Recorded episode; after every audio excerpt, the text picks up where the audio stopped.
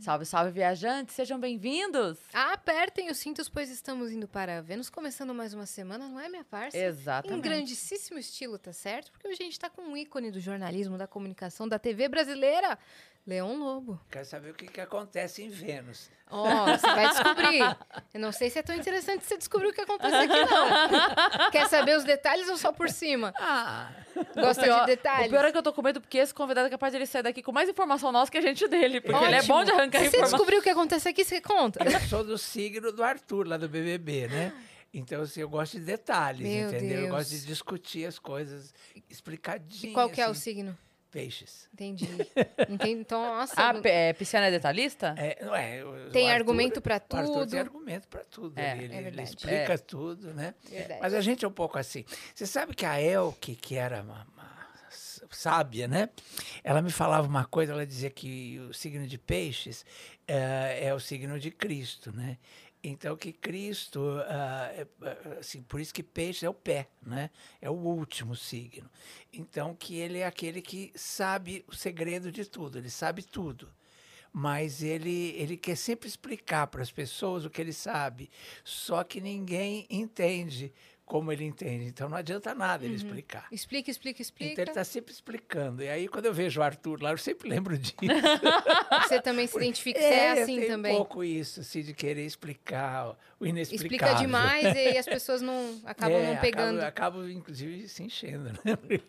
Não, mas aqui tenho certeza que você não vai encher em nada, tá certo? É Vai ser isso. super legal. Mas não nos poupe de detalhes, tá? Sim, vamos todos. Vamos contar a história toda. Ó, vamos dar os recados aqui pra gente entrar no papo. Se você quiser mandar pergunta pro Leão, quer mandar vídeo pra ele, quer mandar mensagem pra ele, acessa aí agora nv99.com.br barra Vênus ou venuspodcast.com.br, que é a nossa plataforma. E lá a gente tem um limite de 10 mensagens, elas custam 300 Você compra por, por lá mesmo, é tudo super acessível. E se você quiser também fazer sua propaganda, anunciar com a gente, por 4 mil Sparks a gente faz, beleza?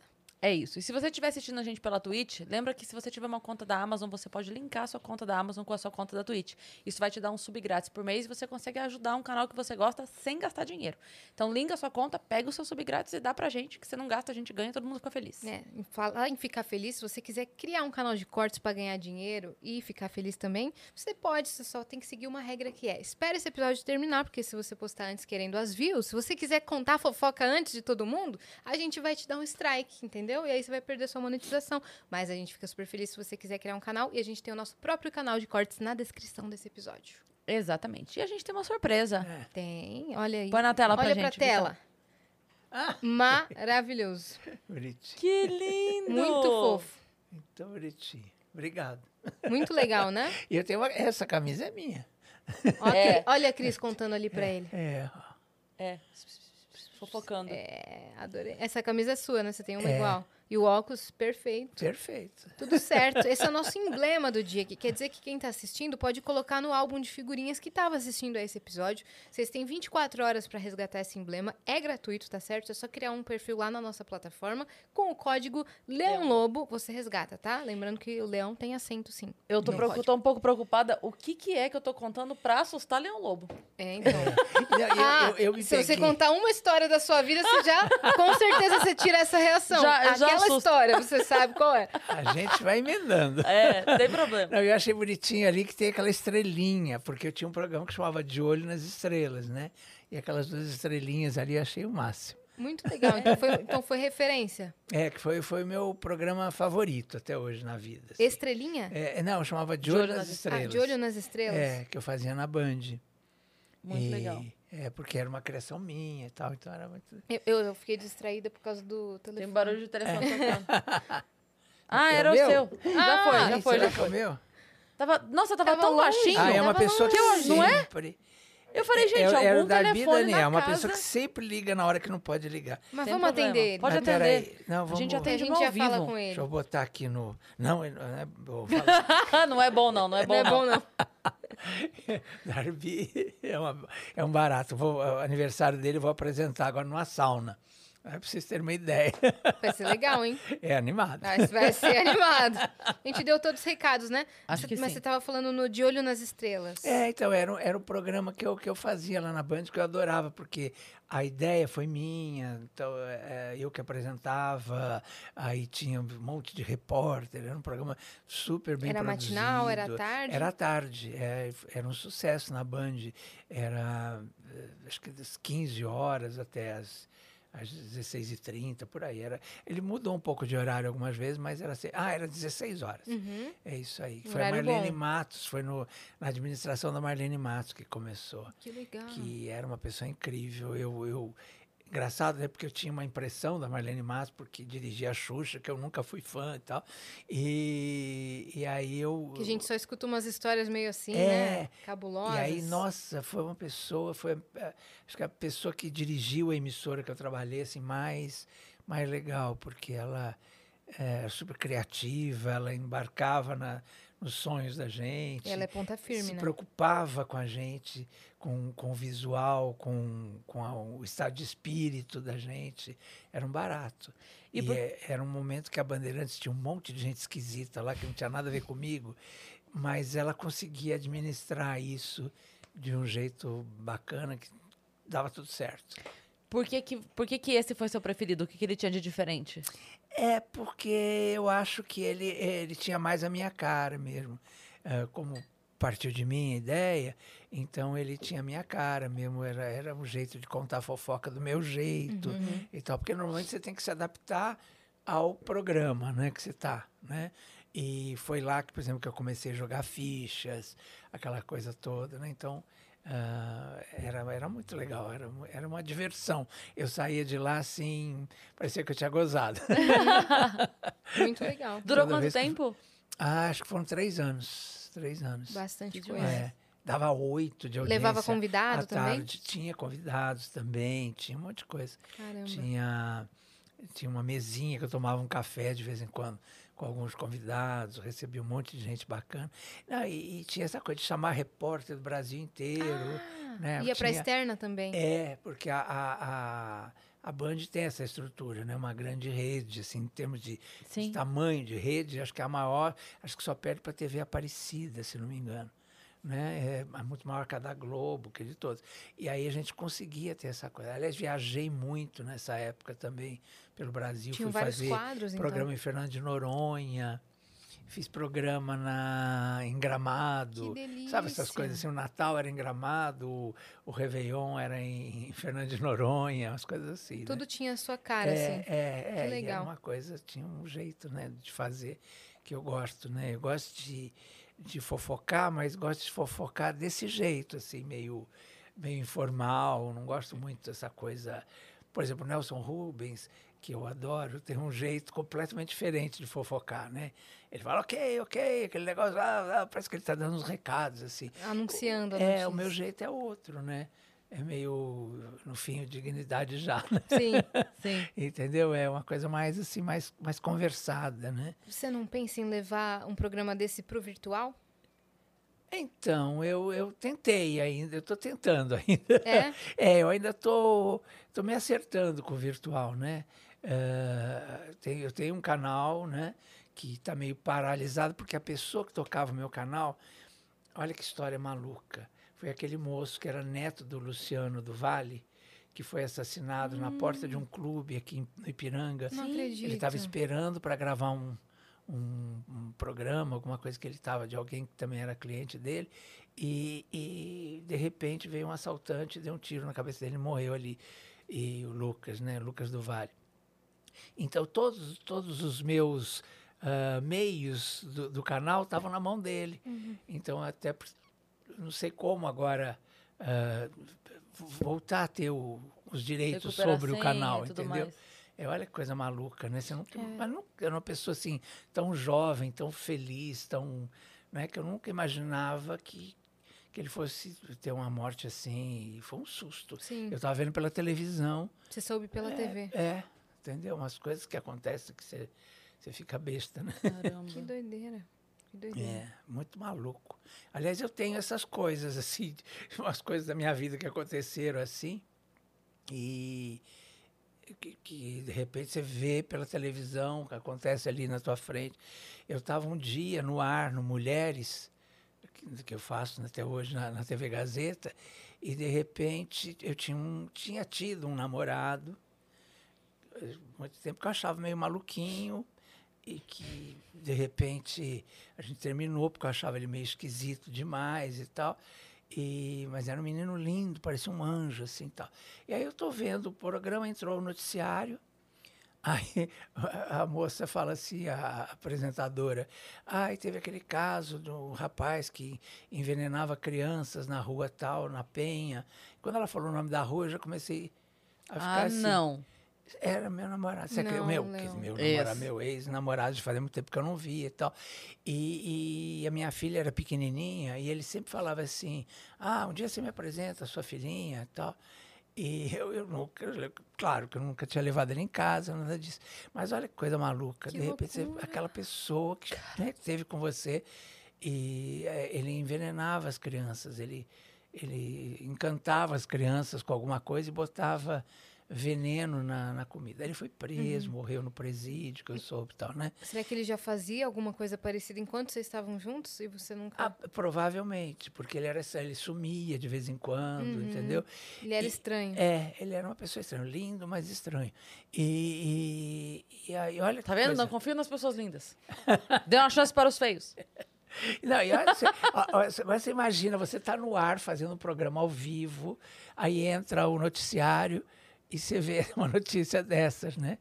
Eu fiquei pasmo, assim. Agora que, você, que eu relacionei com essa sim, outra história, sim. né? Teve mais alguma vez na sua vida, assim, que chegou pela TV? Não. De alguém? Não. ah, teve. Meu ah, meu Deus, Leão. É, teve um... Eu, eu fiz muito tempo aqui agora, né? Sim. E o Gil Gomes, um dia, estava dando a notícia de um, de um restauranteiro Olha que coisa maluca, uh, que era muito famoso. Eu escrevi, antes de trabalhar na televisão, eu escrevi sobre 13, uh, eh, durante 13 anos no Jornal da Tarde. E que eu ficava, uh, dava dicas de passeios, dava dicas de restaurantes, de bares, boates e tal.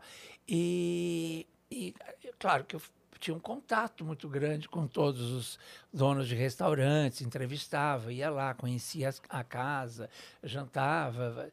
E teve um restaurante, que eu não vou falar o nome agora, não sei, porque de repente pode criar uma. uma não sei se continua o restaurante, tinha continuado. Uh, e eu ia muito lá, e um dia ele me deu uma caneca do, do, restaurante e tal. E ele dizia: Ah, vou te levar para o meu estado, que era, era uma, uma comida típica, para você conhecer. Eu tenho fazendas lá e tal, tal, tal, o dono. E ele era muito simpático. Sabe aquela pessoa que todo mundo gostava, aquela pessoa uh, afetiva, assim e tal. E aí, um dia estou vendo aqui agora, eu vejo o, o Gil Gomes falando assim. E tem aquele, aquele. E aquele homem. Aquele homem fazendeiro, dono de restaurante famoso em São Paulo, que iludia as viúvas, e matava as viúvas e enterrava nas suas próprias fazendas e falsificava a documentação para ficar com as fazendas. Quando falou o nome dele, mostrou assim, eu fiquei. Ah! Gente, era um cara que eu conhecia. Que Olha isso, que. Leão? É, muito maluco, né? Ou seja, aquelas fazendas todas que ele estava se gabando de ter é, eram as viúvas. Eram as viúvas. Você olha. não só dá notícias, as notícias elas. Elas vêm, elas vêm. Entendeu? Não, é uma coisa Você atrai notícias é. ambulantes. É Caramba, três isso? vezes pessoas que você é, conhecia. É, que você ficou sabendo assim pela TV. Pela televisão, é. Já Agora pode pedir música isso. no Fantástico. Olha, nunca tinha, eu nunca tinha associado é, isso. Agora, agora que loucura, cara. Olha, eu prometo que a gente é legal, tá? Você não vai ver a gente nenhum, em nenhum noticiário criminal. Não. Pode ficar Nossa, tranquilo. gente, que loucura. É. Caraca. Exatamente, olha que coisa. Mas a Yas falou por ela, eu não tô garantindo nada. Podcast é isso. É, né? é verdade. Você vê que a gente fica Mas tão à vontade. Vê, se você vê a Cris no noticiário, é, é porque alguma coisa foi com a filha dela. Ah, é. Pode é, ter certeza, ela não vai fazer nada eu de graça. Eu já falei algumas vezes que eu guardo meu réu primário pra se alguém fizer alguma coisa com a minha filha. entendeu? Se eu não fiz nada até hoje, Léo, é que eu tô segurando meu réu primário, entendeu? se mexer com a minha filha, aí eu gato lá. Oh, bonito. Fez muito bem, faz muito bem. Quantos anos ela tem? 21. Oh, bonitinho. 21. Muito fofa. A minha, tá a minha tá com né? 30 e é fã de vocês, viu? Ah, Ah, como é. chama sua filha? Eu chamo Ana Beatriz. Ana Beatriz, um beijo. É. Se você estiver assistindo, Um obrigada. beijo, Ana cara. Beatriz. Pô, tem que vir aqui qualquer hora é visitar da, a gente. mãe da Laurinha, da minha neta. Ah, você tem neta também. Beijo, Ela mora em São também. Paulo? É? Ela mora em São Paulo? São Paulo. Ó, ter- vem um dia um aí, dia que- fazer um tour, conhecer o Pra estúdio. Conhecer, é, exatamente. Mas ela é, nossa, ela é fã. E hoje, aliás, todo mundo que eu falei que vinha aqui hoje, todo mundo é fã de vocês. Ah, que lindo. eu descobri que vocês são um tremendo sucesso mesmo, né? Que demais. e a minha maquiadora ficou emocionada de saber. Aliás, é, maquiadora, cabeleireira, faz tudo. É, ela ficou emocionada de saber que eu vim aqui. Fofa. Nossa, eu amo essas meninas. Como ela não chama? sei o quê. A Lucrécia. Lucrécia, Lucrécia, um É, beijo. pra você linda. também. Que é Caramba. linda, Linda. estilosíssima, assim, uma charme. Caramba, É que isso. legal. Um dia a gente traz a É. Lucrécia pra dar um trato aqui na gente, pra gente fazer podcast. É, é isso aí, Lucrécia. Dia 30, Lucrécia, lá no, nosso, no, no negócio, No lá no nosso evento. Vênus com plateia, tá certo? É. Que muita gente, inclusive, tá perguntando se vai rolar esse mês. A gente só tá definindo data e local, mas vai rolar, tá certo? É isso. Vai rolar. Eu falei dia 30 porque provavelmente, possivelmente, acreditamos que será no dia 30. Então É, a porque gente, o pessoal a gente já tá avisa. cobrando pra se programar. A gente tem um evento que a gente faz mensal, que é o Vênus com plateia, porque a gente recebia muito pedido de gente pra vir Que aqui. delícia. E aí não tem como, se- não, É. não, dá, não dá pra botar plateia aqui. Mais cinco pessoas aqui, a gente não anda no estúdio, né? Então aí a gente criou um evento que é o Vênus com plateia. A gente faz num, num comedy club Eu ou num sei. teatro. E a gente faz e a galera vai lá, porque daí a gente vai, eles Uhum. Nossa, que participam e tal. delícia. Com E vários aí- convidados, é, é é- temático. Esse, esse é o meu sonho. Sério? É, é- é fazer um programa com auditório. Não é um programa de auditório, que nem Sim. o Silvio faz, tal. mais ou menos como o Serginho faz, como o Jô Sim, fazia, a. Hebe fazia, né? É um programa com auditório, que é Uhum. uma coisa assim, que onde o auditório participe. Participa. É muito brinque, legal, é, não é? Não, a gente não fazia ideia. junto. A gente tinha medo que fosse ficar um negócio monótono, sabe? Mas não, o pessoal, é o pessoal interage, o pessoal gosta É. bastante. É, São é. duas horas, né, de programa. O pessoal adora. Não, É e agora a gente, com a pandemia, a gente percebeu, né? Como a, como a plateia é importante. É. Nossa. Outro dia eu fui fazer o ratinho, né? Eu não fazia desde a Rapaz! pandemia.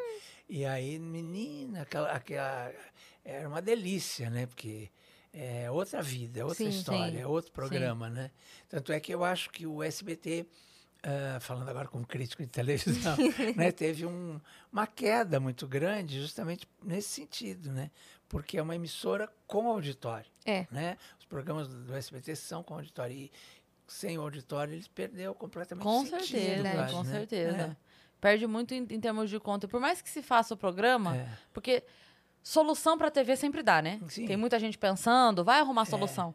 Mas perde muito a É, o essência Pedro do Bial programa. foi o que mais deu certo. Foi, porque ele conseguiu Virtual. migrar no, Sim. pro É, virtual é. muito bem. Sim. É, né? É, eu trabalhava, eu trabalhei ano passado, no começo do ano, num projeto novo da Record, que chamava A Noite é Nossa. Não sei Ah, se você lembra. lembro, Que era é, o programa com O- Geraldo o Luiz Geraldo, e tal. Eu fui lá. Você foi- eu sei. Eu era a cabeça de TV, não sei se você lembra. Ah, A televizinha. ah, Eu era, eu era essa personagem que era uma assistente de palco.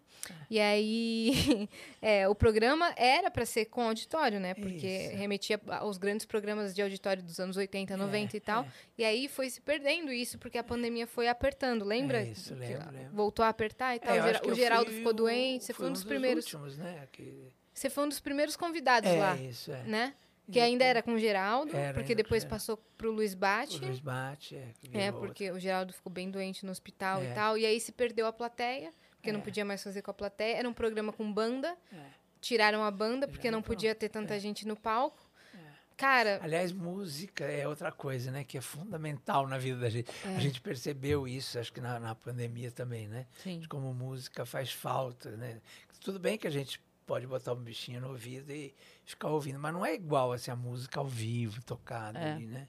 é. É uma outra barata. Por isso que o pessoal tá doido agora, tá É, saindo pra tudo. todo mundo quer fazer teatro, tudo agora, é, é, teatro, show, exposição, exposições lotadas. Não sei É. se você viu a do Van Gogh que tá tendo. Que sucesso. Cara, né? tá, É. tá sendo um sucesso. Eu fui lá ver. muito legal muito mesmo. E linda mesmo. lotado. Nossa, eu adoro uh, tudo, eu adoro essa volta, né? As pessoas estarem todas. Eu estou fazendo um monte de, de eventos também, estou trabalhando bastante, graças a Deus. Você consome também teatro, shows, eventos sim, assim? sim. O que você gosta de, Ah, eu, de fazer? teatro principalmente, eu sou apaixonado por teatro, né?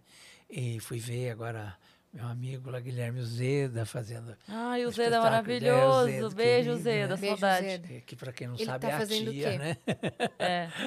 O Gui, ele, tá, ele tá fazendo qual espetáculo? Ele fez um com, uma- com outro maravilhoso, que é o Marcelo Mansfield, né? Ah, um ele veio aqui, o juntos, Mansfield. é. Ali na, no, no Moca Plaza, não foi? É, o, como é? Humor, o quê? Ai. Nossa, esqueci o, o nome do, do espetáculo dele. Mas agora ele está fazendo a tia mesmo. um- Hum. Um outro espetáculo que é ele como tia. E acho que a gente vai fazer uma peça juntos. Ah, que a legal. gente Leão. leu essa semana. Vocês tal. dois? Uma comédia, eu, ele e mais um elenco aí bacaninho. Muito legal. É, a Muito gente legal. Você muito gosta de estar nos palcos do teatro ah, também, eu então. adoro. Essa é a minha vida. Teatro Sim. é, foi a primeira. Eu estou fazendo agora, dia 5 de maio, eu completo 49 anos de carreira, né? e comecei na companhia Cacilda Becker, no, no Teatro Arthur Rubinstein. Nunca vou esquecer. Nossa. Eu achei que teatro era assim, né? Porque o Arthur Rubinstein fica dentro da hebraica. É um teatro chiquérrimo, que tem divã para os atores. Cada um tem o seu camarim. Era uma, eu achei, eu acredito É, você foi muito mal acostumado. É. eu achei que era assim. Era, sempre, era A padrão. primeira viagem que a gente foi fazer já foi num teatro assim, de interior, e que já não era tão bacana e tal. E, Aí você parecia filho de pai rico pegando ônibus a primeira vez, né? É. O quê? Cadê meu divã? Cadê meu camarim? Não, é todo mundo aqui nesse cortinho. Se troca aí. Nossa, foi. eh, Não, essa, essa estreia foi inesquecível, porque estava na plateia, bom, a Cleide Ácones, que foi a nossa diretora tal, junto com, com o sobrinho, que era o Luiz Carlos Becker, e tava meus pais, tá? e tava o Chico Xavier. E, e foi uma coisa tão incrível, porque quando eu comecei a trabalhar com eles, eh, uma parte deles era, eles eram espíritas. E a gente leu o, chama o Evangelho, né? O Kardec, né?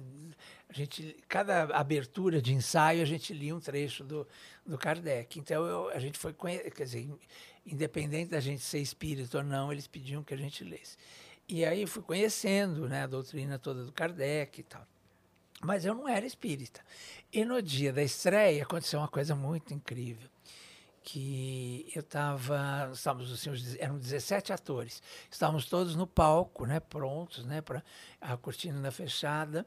O Chico foi lá Nossa. e foi fazer uma oração com a gente. E aí pediu que a gente fechasse os olhos. E aí tinha aquela coisa que falava, aquela lenda, né? De que quando ele fazia uma oração saía perfume de rosas da mão dele. E aí eu não era espírita, e aí, não- moleque, né? Tinha acho que 17, 18 anos. Aí eu lembro de olho fechado, de repente deu uma abrida assim no olho para ver se era verdade, né? E aí ele estava com a mão assim, não tinha nada. E, e aquele perfume no ar, aquela coisa assim Tinha mesmo perfume. perfume em cima da gente ali e tal. E aí, quando acabou a oração, ele chamou todos e tal, mas me chamou de lado, só comigo, e falou assim: "Ah, vocês eram uma trupe de circo, vocês precisavam se reencontrar para resolver algumas coisas de karma e tal. E aí falou assim: daqui, do nada, assim, ele falou: daqui só você vai fazer carreira.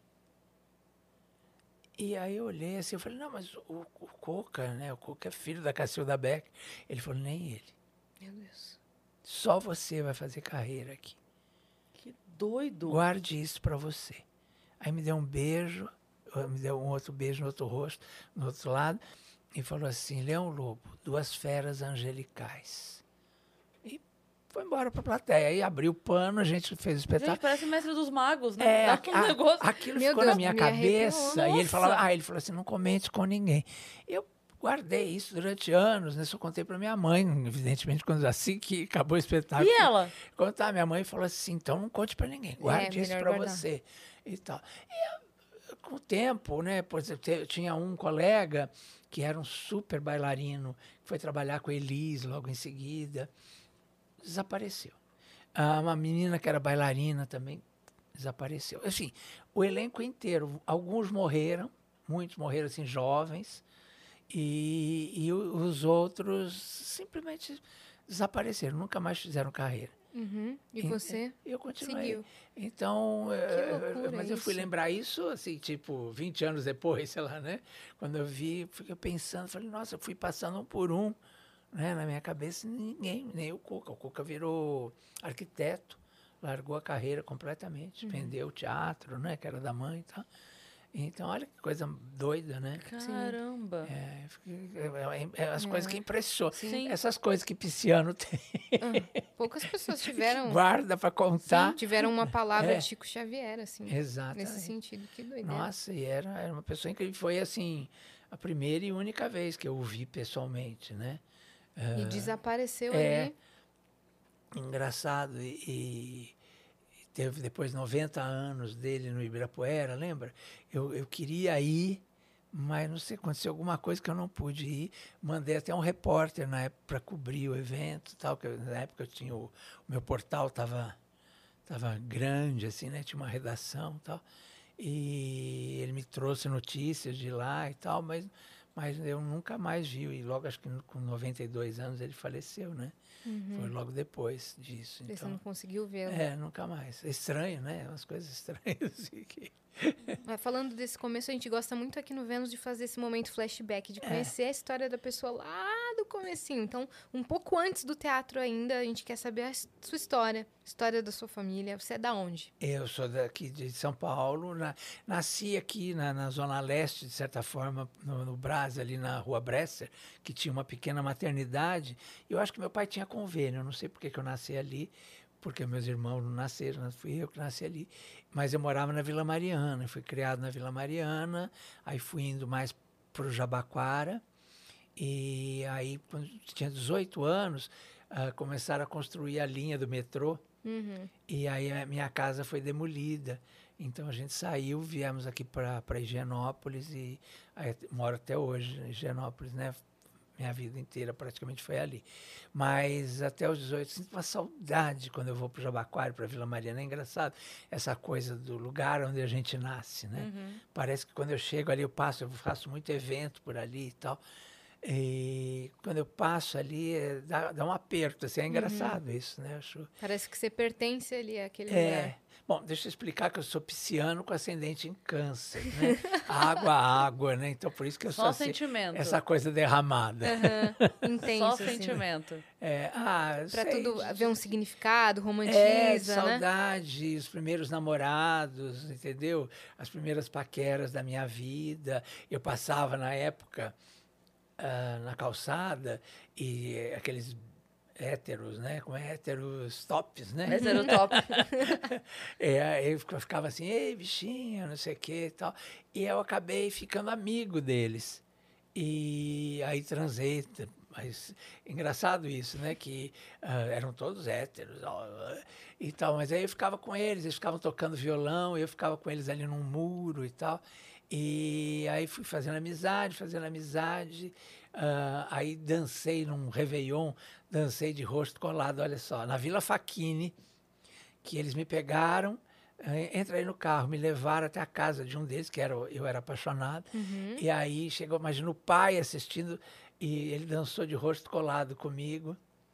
E eu achava que ia acontecer alguma coisa depois disso, né? Porque o pai ria, brincava, olha, não sei o que, estão apaixonados, não sei o que, numa boa, assim. E nunca aconteceu nada. E aí um outro amigo, assim, aquele que você nem repara muito, assim, então, de repente um dia me chamou para sair, daí transamos e, né? E foi, então, quer dizer, tem eu passo ali, tem a delegacia 35ª, né? Jabaquara, e era naquele murinho, em frente à delegacia, que a gente ficava sentado. Até hoje eu passo ali daquela... A memória já vem, né? Total. E, e olha só, não vou citar o nome, mas um desses meninos que me esnobava, eu que mais, eh, ele era o, O alfa. é, o, é, entendeu? e eu que era amigo desse outro que eu dancei e amigo desse outro que eu transei. E, e aí um dia a filha dele namora um menino de um grupo desse famoso, eh, desses que foram moda, essas Sei, boy bands e tal. E aí Daqui mesmo. é, daqui mesmo. E aí ficou grávida E aí eu já na televisão fazendo fofoca, me ligou e falou: Ah, eu sei que você conhece meu pai, que você conheceu meu pai, me ajuda, porque ele não quer reconhecer meu filho e não sei o que, tal, tal, tal. Aí botei em contato, aquelas coisas, né? Aí parece que resolveram, entendeu? Uhum. Olha como o mundo É. dá voltas, né? É umas coisas malucas, né? Que o mundo. é. Pisou em mim, agora quer me ajuda? Ah, Engraçado, não, mas nem- você nem, ajuda. Nem foi nesse sentido, né? Porque, Aham. Mas era, era, era a filha, só a coincidência só, né? De que uma pessoa que eu, eu, eu nunca mais vi esse garoto, né? Aí ele, pai já, né? A menina me liga, olha, meu pai sempre comenta que foi seu amigo e tal. E aí veio me procurar, né? São umas coisas malucas da vida, né? Que, que acontece assim, que você Os fica... pontos vão se conectando assim Sim. tantas vezes É. que a gente fica, meu Deus, o que, que é isso que tá acontecendo? E é, é, eu tenho essa coisa mesmo de, mesmo que transei uma vez, ah, me afeiçoou, entendeu? E aí sei a história e tal, tal, tal. Lembro do aniversário. Uhum. é muito maluco isso. É, é, é, acho que tem a ver com o câncer. Com a- isso, o lado uma memória. né? canceriano, é. É, que tem essa coisa da memória que é terrível, né? Uhum. Que eu lembro da- da- dos aniversários dos artistas todos. Cauã Raymond, dia 20 de maio, sabe essas coisas Caramba, assim? tá chegando, inclusive. É, é, exatamente. É, é maluco, né? O Faustão, dia 2 de maio, né? O Agnaldo Raiol, dia 3 de maio. Caraca! Bruna Marquezine, É 4 de agosto. igual o meu. Boa! Ele acertou mesmo. Caraca! Caramba! É barato Ele isso, né? enciclopédia ambulante É. dos aniversários dos artistas. Porque, é, e aí eu, eu inventei essa história. Hoje em dia muita gente, né? Fala isso, fala os aniversários, manda Sim. beijinho no ar. Mas eu, eu inventei isso lá atrás, né? De mandar, de falar hoje é, É, aniversário de É, fulano. de mandar os beijos e tal.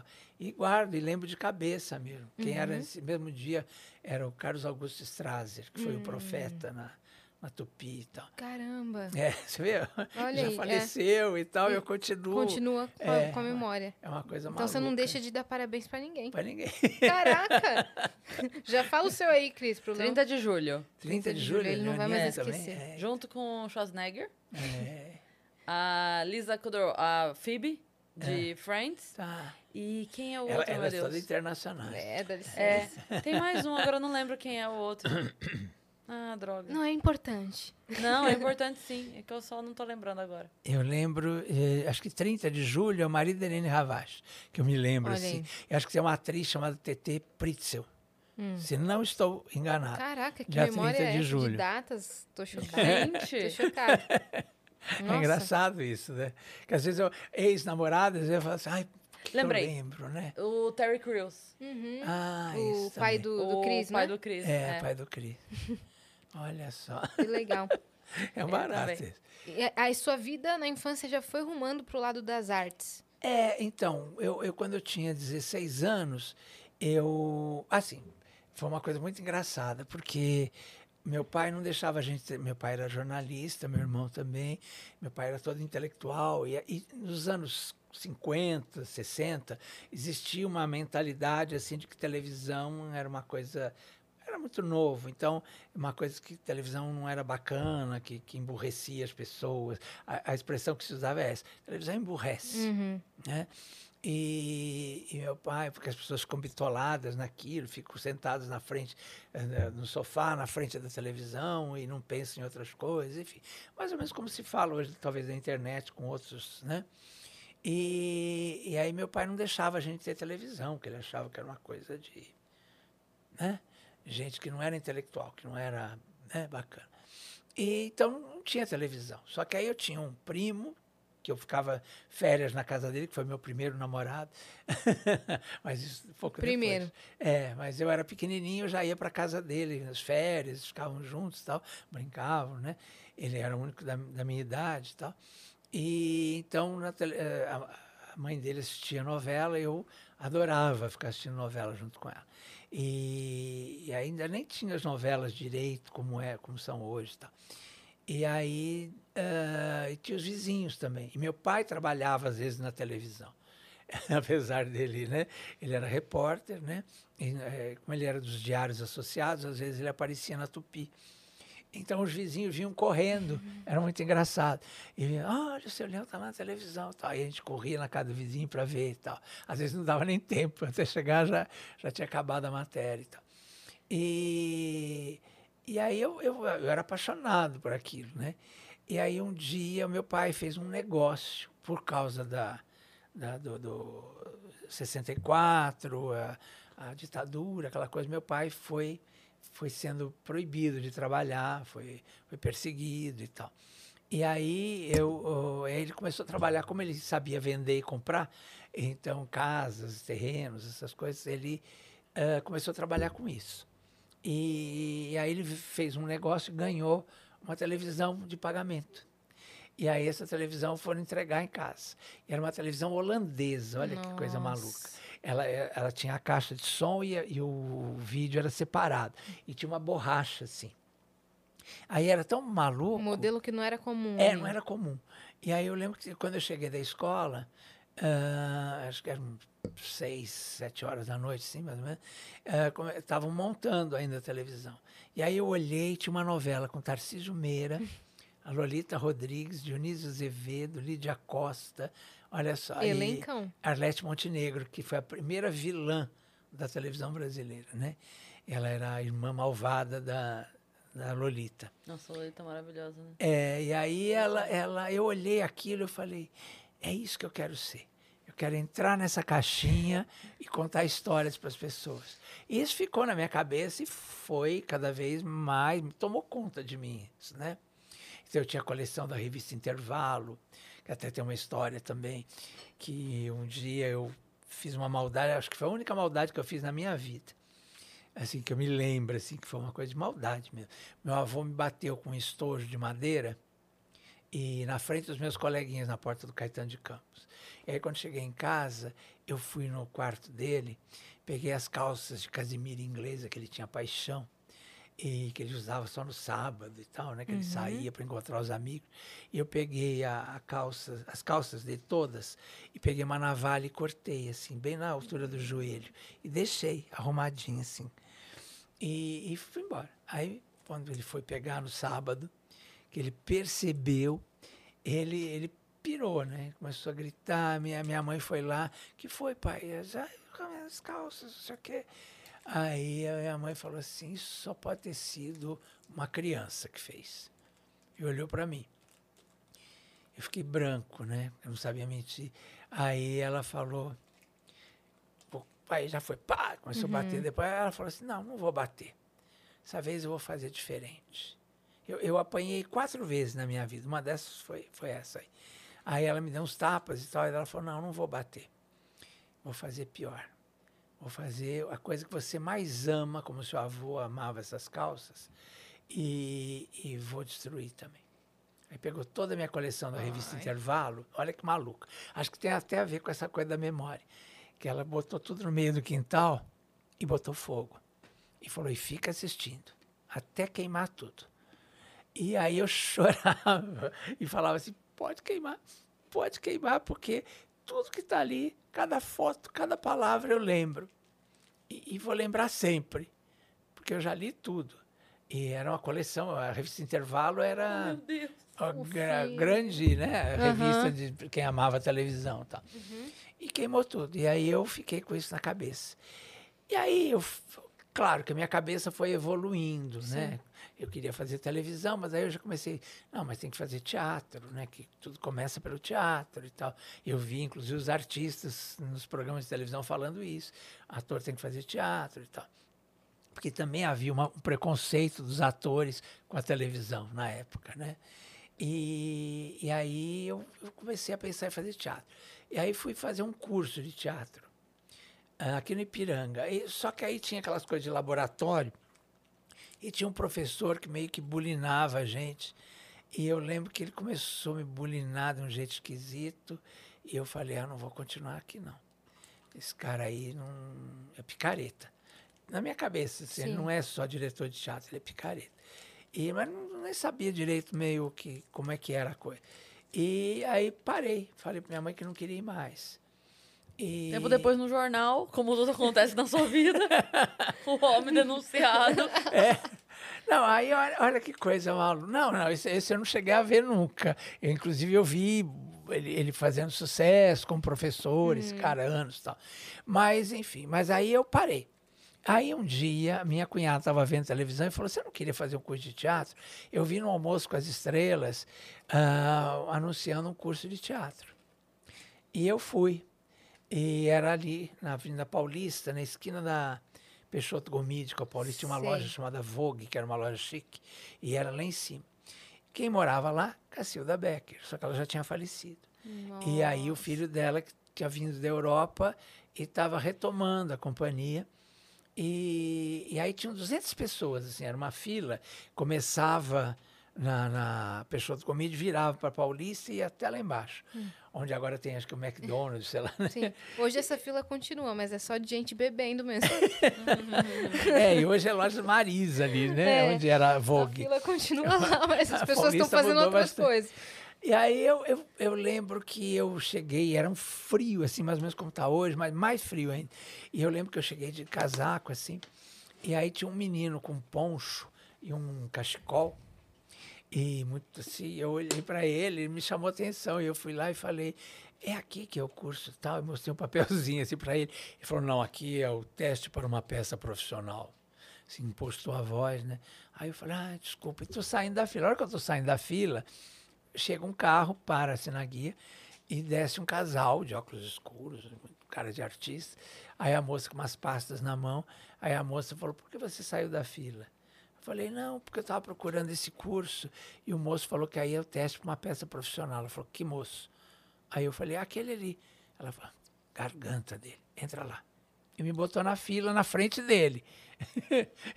e eu fiquei ali. Ah, bom, isso, a gente subiu, era umas nove, dez da manhã, no sábado. Aí, quando chegou umas seis horas da tarde, fui, fa fui fazer meu teste. e aí, e- e- ele tinha esse menino, que tinha esse vozeirão e tal, foi esculhambado pelo diretor, foi todo mundo esculhambado. E aí, quando chegou seis horas, ele já estava assim, sentado na poltrona, já não aguentava mais testar. Aí ele me chamou. E na hora me deu uma uma coisa assim, eu estava muito assim de tempo que eu tinha ido para um curso, então para rolar no chão, aquelas coisas. E aí eu estava com uma roupa muito simples. E eu pensei assim, ah, nossa, eu estou tão simples, né? E a hora que ele me chamou assim, levanta você. E aí ele falou assim, o seu tema, simplicidade. Veio na hora, assim. E, né, entendeu? Aí eu falei, nem sei o que, que eu falei na hora. Tal. Aí ele me deu um teste para fazer a essência de um bicho. E aí o bicho que ele me deu era galinha, que era uma coisa que eu criei a minha vida inteira. Porque eu- no Jabaquara a gente tinha uma casa enorme que tinha 45 galinhas, eu lembro. na- na- era como se fosse uma granja. E eu, eu dava, eu que dava comida para elas. E, e aí ele falou que era a essência da galinha. E aí eu fiz assim, fiz a- o que eu entendi como essência da galinha. Ele olhou e fez assim: temos aí um ator. Nossa. Eu me arrepiei inteiro, entendeu? É, ele tinha, desses 200 que tinham lá, ele tinha tirado três pessoas a tarde inteira. Era uma menina gordinha chamada Tete, que eu nunca, nunca mais vi na vida. Um rapaz chamado Cláudio, que eu me lembro até hoje, que parecia o Ronivon, tinha um cabelo preto, assim, a- o, o cabelo dele parecia o da Glória Pires, aquele preto, assim, sabe? E, eh, e a pele branca, assim, ele estava todo de preto, eu nunca esqueço esse rapaz, chamava Cláudio, nunca mais vi também. E uma moça que eu, essa eu vi várias vezes depois, chamava Eve- Evelyn Baruch, que era uma bailarina, irmã de um ator chamado Alberto Baruch, que eu conhecia. e tal. Mas, enfim, eu conheci ela ali e tal. E eu, fomos os quatro selecionados naquele dia. E aí ah, ele falou assim para mim, olha, só que você, infelizmente, eu não tenho papel para você. Hum. Ele falou assim, porque eh, personagem da peça que a gente está montando combina com você. Com o seu tá? perfil. É. Mas se você quiser ficar aqui aprendendo, fica à vontade, você foi selecionado. Aí eu falei, ah, posso ficar? Ele falou, pode. Bom, fiquei. Ah, ali uns três meses que eles estavam ensaiando, ensaiando. Aí um dia ele estava na leitura, esse rapaz fazia o papel principal, esse da voz tal, que parecia que já era íntimo deles desde o começo. tal. E aí um dia ele teve um chilique lá, tirou ele do papel e falou assim: Você é péssimo, Galileu. Eu nunca esqueço. Você é péssimo, você é muito ruim, muito canastrão. Ah, sabe, o papel não é mais seu. Você perdeu o papel. E ficou aquele clima, aquela coisa pesada. Daí ele falou: Bom, e agora não temos o personagem principal. Aí a esposa dele, que foi a moça que me mandou entrar na fila, virou e falou assim: Por que, que você não testa o lobo? Ela me chamava de lobo. Ele é novinho, ele, ele é igual o personagem. Ah, e ele tem uma voz fina, talvez fique bom para o personagem isso. Aí ele falou: ah, será? Bom, custa ler. Então, leia. Aí eu li o elenco inteiro. Quando acabou o elenco inteiro, aplaudiu. Nossa. E falou, pô, ele é o próprio, o personagem e tal. E aí eu passei. assim. Mais uns três meses depois, eu virei assistente de direção dele. Aí, lá num, num determinado momento, ele ficou meio mal de cabeça, tal, se afastou um pouco, e chamou a tia, que era a Cleide Ácones, para dirigir. E aí fui. Nossa, meu entrosamento com ela, eu era assistente de direção, meu entrosamento com a Cleide foi uma coisa assim apaixonante. Eu já era apaixonado por ela, né, pela Cacilda, tinha sido, né? Mas ela eu achava uma atriz assim incrível e tal. E aí meu trabalho com ela deu tão certo que a peça estreou. Nossa. Foi assim, deslanchou e estreou. E foi aconteceu que eu, que eu falei lá do Chico, foi na estreia e tal. E então foi isso. Aí eu, eu comecei assim, quer dizer, na verdade, eu não estudei teatro, eu queria fazer EAD, né, tal, mas aí como eu comecei a carreira, Uhum. e aí aprendi muito com a Cleide, Sim. veio Marika Gidali, veio fazer coreografia. Nancy, que é uma moça que depois foi minha namorada e depois é minha amiga até hoje, ah, era coreógrafa de televisão, era coreógrafa da TV Excelsior, de, de vários programas e tal. E, e aí você fala assim, "Pô, você teve uma namorada? Eu tive, porque eu, era, eu, eu, eu queria me entender. E aí, como a gente era muito amigo, a gente se envolveu muito e acabamos transando e tal. E, e- e foi uma coisa maluca. Uhum. E se Ficamos um- gostavam mesmo. é, ficamos um ano e meio juntos, mas não era assim. eh, Eu, eu sabia que eu, que eu era gay, que eu, que eu não sentia atração por ela, mas eh, ao mesmo tempo eh, eu tinha um envolvimento emocional muito forte com ela. Né? E até que um dia eu saquei né, que tinha que sair dessa e foi muito estranho. Já- aí eu já estava até na faculdade. E a gente ficou. E aí eu saí da companhia Cacilda Becker, abri a minha companhia e ela foi junto comigo, ela, ela fazia as coreografias e tal. Então, quer dizer, a gente tinha um envolvimento muito forte. Até hoje, nós somos amigos, aí ficamos um tempo afastados. Quando eu terminei, ela ficou meio magoada e tal. E a gente ficou meio afastado, mas hoje. Né, e ela era assim, ela tinha um- alguns anos a mais que eu. E, e hoje ela está um pouco mais velha e tal, mas é uma pessoa queridíssima, assim, minha amiga, assim, de, de- de alma mesmo. Então é engraçado isso, né? Porque as coisas vão vão acontecendo na Sim, minha sim. vida, assim, muito estranho. Sim. Os ciclos vão se acabando e É, depois é, né, vão começando é, vão outros, começando de novo e volta daqui uns anos, né? Que doido isso. Para a televisão foi uma coisa engraçada também, porque eu fazia teatro né, infantil, aí um rapaz foi assistir com os filhos, chamava Loriberto Rosa, ele trabalhava na TV Gazeta, eu nem sabia, ele estava lá na plateia. Quando acabou o espetáculo, ele foi no camarim, ele falou, olha, eu trabalho na TV Gazeta, e isso há 45 anos atrás. Nossa. E aí ele falou assim, e eu gostei muito do trabalho de vocês, eu estou querendo fazer uma novela infantil lá no meu programa e transformar o meu programa, em vez de ser um programa, eh, fazer uma novela no, no meu horário e tal. E vocês não gostariam de fazer, você e o seu elenco?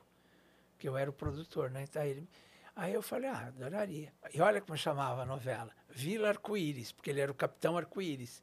Nada a ver com gay. Imagina, lá em 45 anos atrás. E aí eu fazia a Vila Arco-Íris e eu fazia o quê? O verde do arco-íris.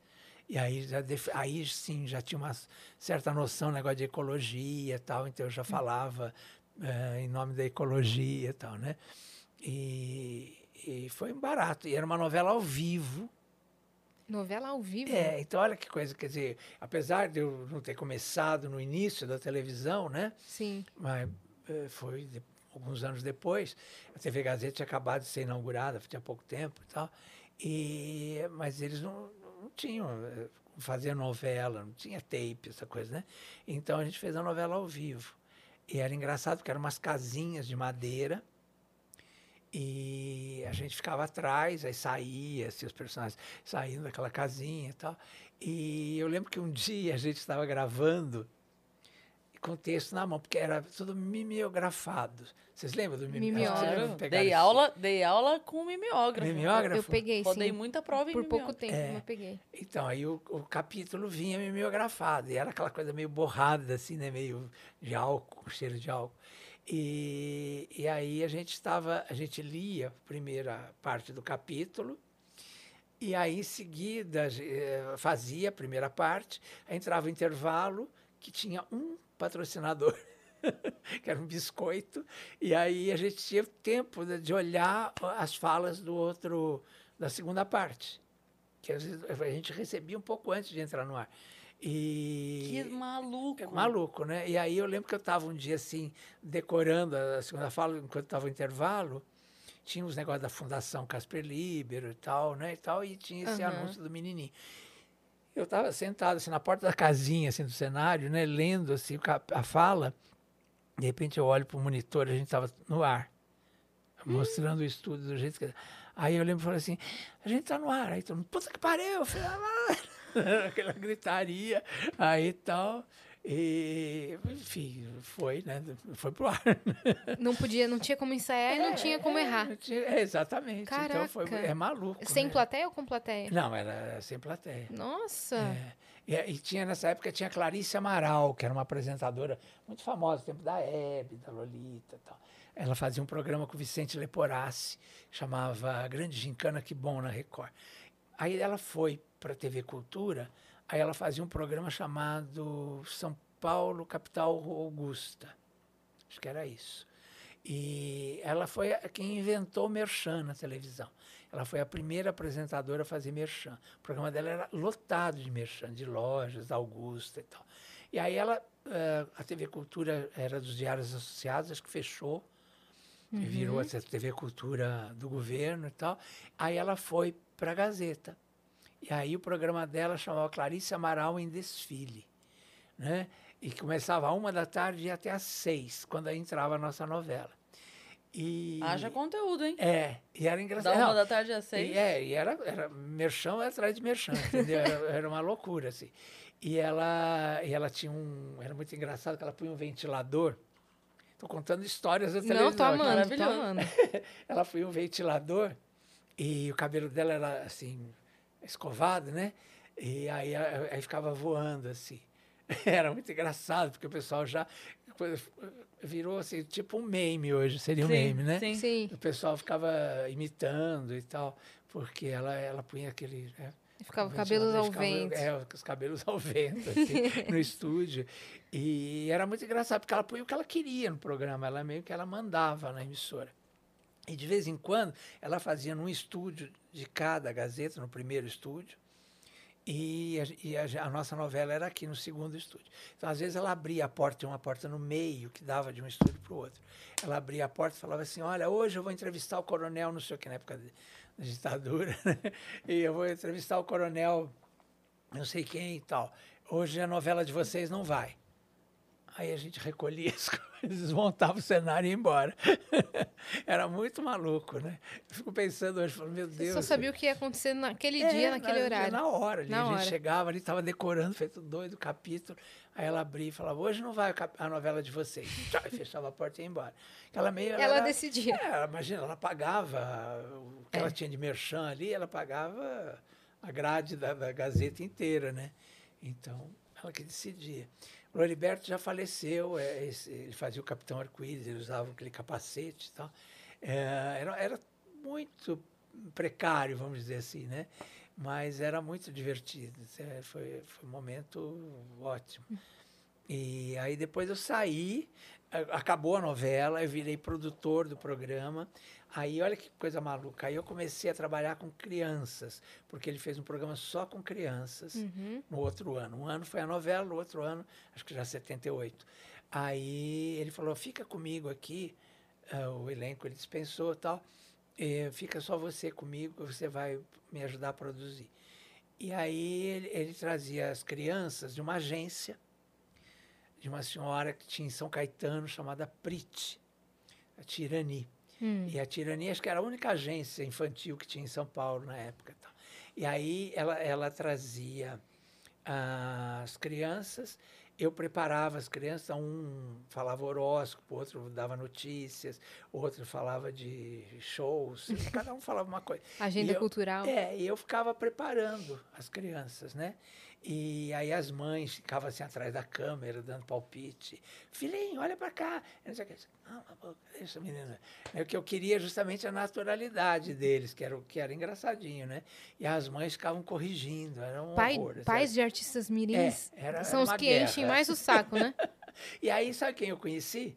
Angélica, com três Ah, aninhos de não idade. acredito. porque ela fazia o, o Chacrinha, tinha aparecido no Chacrinha, e aí começou a fazer algumas coisas e ela ia lá com, com a Tirani e tal. Aí conheci várias crianças que hoje estão E ela participava do é, programa. é, ela foi algumas vezes lá, tal, com a Tirani. E era bem, ela tinha três aninhos. E conheci Maísa também com três aninhos, né? E isso no Raul Gil depois. Sim. Mas aí a, a tirania, ela tinha essa agência. Aí olha que coisa maluca. Aí um dia a tirania me liga. Eu, quando a, a Clarice Amaral tinha uma mulher que ia lá no programa, que era um dos merchants, que era um buffet chamado Abelha. Era uma senhora judia, eh, muito assim, carismática. E ela falava assim: Gostei do senhor. Ela falava para mim. Gostei do senhor, vou ajudar o senhor a ficar rico. Ah, ela falava assim: ajudei Roberto Carlos no começo da carreira, agora vou ajudar o senhor. E aí ela tinha um buffet infantil, era acho o único buffet infantil famoso na época. Ela fazia os doces, ela dizia assim: o senhor me divulga, eu divulgo o senhor. E aí eu comecei a fazer, a partir desse programa, da novelinha e tudo, eu comecei a fazer festas infantis. Então eu ia vestido de Batman. Ah, você fazia caracterização. É, ia vestido de bichos e tal, né? E em festa de, de criança muito rica para fazer lá o, né? É, a brincadeira e tal. E era assim, mas era gente assim, o dono, eu lembro que uma das festas que eu fiz, todos os filhos deles, ah, era o dono da Associação dos Postos de Gasolina de São Paulo. Era gente assim, muito, muito, muito rica. poderosa. Que esse, esse, é- eu lembro dessa família porque eles tinham um teatro dentro de casa. Só que o palco Hum. era de cimento, porque eles Uhum. não tinham noção de teatro. Então era um, era um teatro de pedra. Né? E aí eu Os fazia- assentos também de pedra. é, tudo de pedra. E eu fazia o, o espetáculo lá e tal. E eu falava assim, gente, gastaram tanto dinheiro, por que, que não puseram madeira? O teatro tem que ser de madeira, né? Pensava, né? Mas assim, mas eu ganhava uma, uma nota preta com, com, essa- com essas coisas. E com isso pagava o meu espetáculo no teatro. Comprei até uma Kombi, eu lembro. E aí. Dia- transportar os equipamentos do- é, da pra- pra peça. transportar, tinha aquela coisa em cima para transportar cenário. E aí tem um dia, olha que coisa maluca, minha vida é muito maluca, gente. Aí um dia eu falo assim, tinha uma festa que era para ir vestido de Papai Noel dançar discoteque. Aí eu falei, gente, mas eu tenho outra festa no mesmo horário, no mesmo dia. Era um sábado à tarde. Aí eu liguei para Tirani, lembrei, Tirani, me salva. A senhora não tem um ator que possa ir no meu lugar, tal, que tenha mais ou menos o meu corpo? Ah, tem um rapazinho ótimo. Ele chama Augusto Liberato. Ah, não. Aí eu vou mandar ele para você e aí você vê se você gosta. Não, não, tia, po- pode mandar ele. É, não quis nem ver. Não, a senhora garante que ele é bacana. Não, um menino muito bom, muito responsável, não sei o quê, tal, tal, tal. Falei, ótimo. Aí ele foi, fez a festa, eu fui com a Kombi, meu pai dirigindo a Kombi, e paramos na festa onde ele estava. Aí ele saiu, a moça veio, ai, muito obrigado, olha o rapaz, achei que ia furar, que o senhor não podia, não sei o quê, mas olha o rapazinho que o senhor mandou, maravilhoso, não sei o quê, tal, tal, tal. Aí eu paguei, fiz o cheque dele na porta, assim, na, na Kombi, E aí ele falou assim: Olha, mas a Tirani falou que você vai montar uma peça de teatro. Eu quero saber se você me chama para fazer um personagem na sua peça. Não acredito. Aí eu ia, eu estava montando Romão e Julinha, que é a história de Romeu e Julieta com gatinhos para as crianças, que é do irmão do Oscar Von Fu, que é irmão do cunhado do Paulo Outram. Uhum. E aí estava lá eh, ensaiando a peça. O Augusto ia lá para minha casa e ficava. Minha mãe se apaixonou por ele. Ai, parece você. Ô menino educado, ô menino bonzinho, não sei o quê. Ficou super amiga dele. Ele devia ser super. Ele fazia Fofo. docinhos para ele. E ele encantado com a minha mãe. Até que um dia, estava quase para estrear a peça, eu fazia um rei. ah, ele fazia, acho que o ministro, ou era o contrário, eu era o ministro, ele era o rei, não me lembro. E que era assim, um ministro do mal e tal, né? E aí estava pronto para estrear, eu estava super feliz que ele estava fazendo super bem, a gente tinha um entrosamento legal em cena tal. Aí um dia me liga, toco o telefone em casa, era a dona Maria, a mãe dele, Maria do Céu. Ô, senhor Lobo, ô, desculpe, mas meu filho não vai poder mais fazer o seu teatro, porque ele está trabalhando numa empresa que quer 24 horas de dedicação dele. Ele não falou que empresa, nada. Isso ele tinha 16 anos, eu estava nessa época com 20 ou 21. A gente tem 5 anos de diferença. Uhum. Aí, aí eu falei, ah, mas que pena, dona Maria do Céu. A peça já estava para estrear. Pois é, mas ele não pode, não pode de jeito nenhum.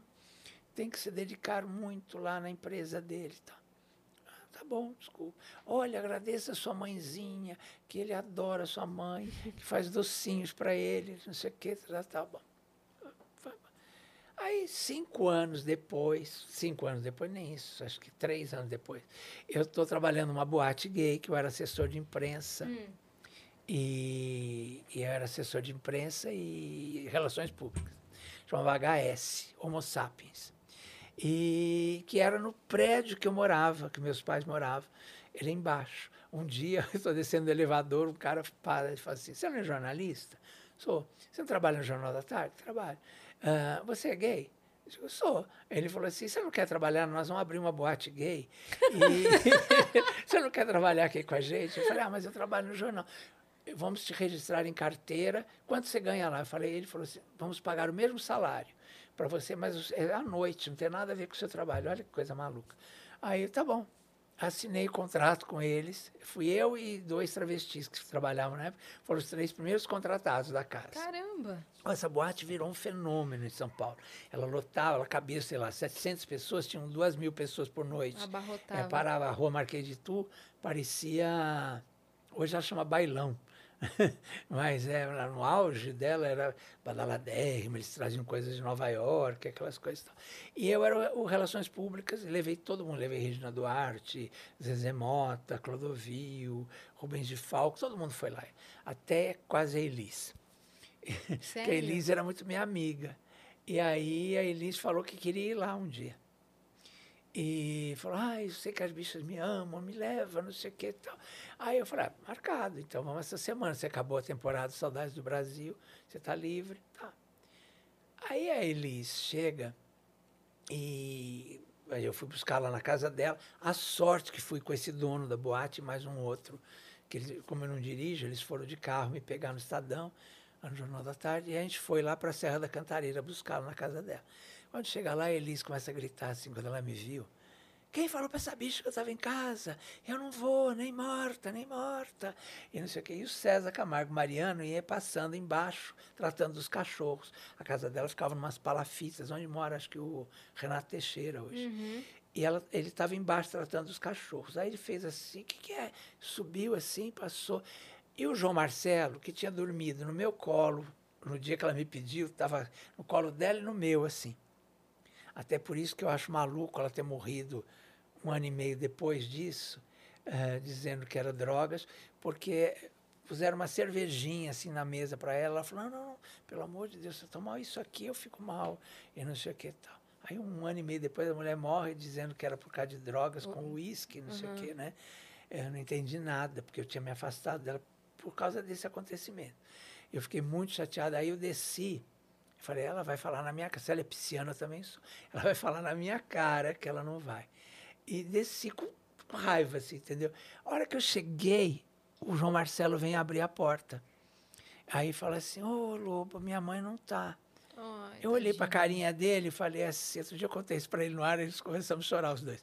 Aí eu falei para ele, né, eu falei, ah, ah, ela não tá?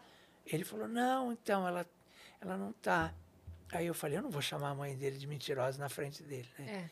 E nisso, já ia desistindo. Nisso vem o César. Fala, o que, que é? hein?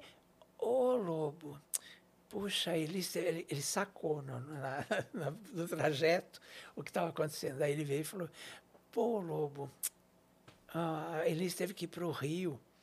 E não sei o que. Ah, César, saí chorando. Aí entrei no carro, a sorte que os donos da boate ouviram tudo. Aí eles falaram assim, um deles, esse que me contratou primeiro, falou, ele era fã da Maria Bethânia. Aí ele falou, bem feito, quem manda ser fã dessa louca, em vez de ser fã da Maria Bethânia, não sei o quê. E eu vim chorando, de lá da cantareira até a minha casa. E, e o Oswaldo, que era o outro sócio dele, eh, porque éramos apaixonados pela Elise. Eu, além de amigo dela, eu era apaixonado E ela ela. que pediu pra ir. É, e ela pediu, entendeu? E eu jamais, né? Mas eu achava até que era um- seria um atrevimento convidá-la para ir e tal. E ela pediu que queria ir. Estava Gonzaguinha na mesa o dia que ela pediu, a gente estava num jantar. E o irmão dela, tava que, todo mundo. que jantar esse. É, foi, foi maravilhoso. No Sex Ah, Sabe. tava com o Gonzaguinha do meu lado. Eles Regina do outro. Era, era. Sabe onde é o, o Sex Sabe hoje? Aham. Então era ali, era, chamava Pepperoni.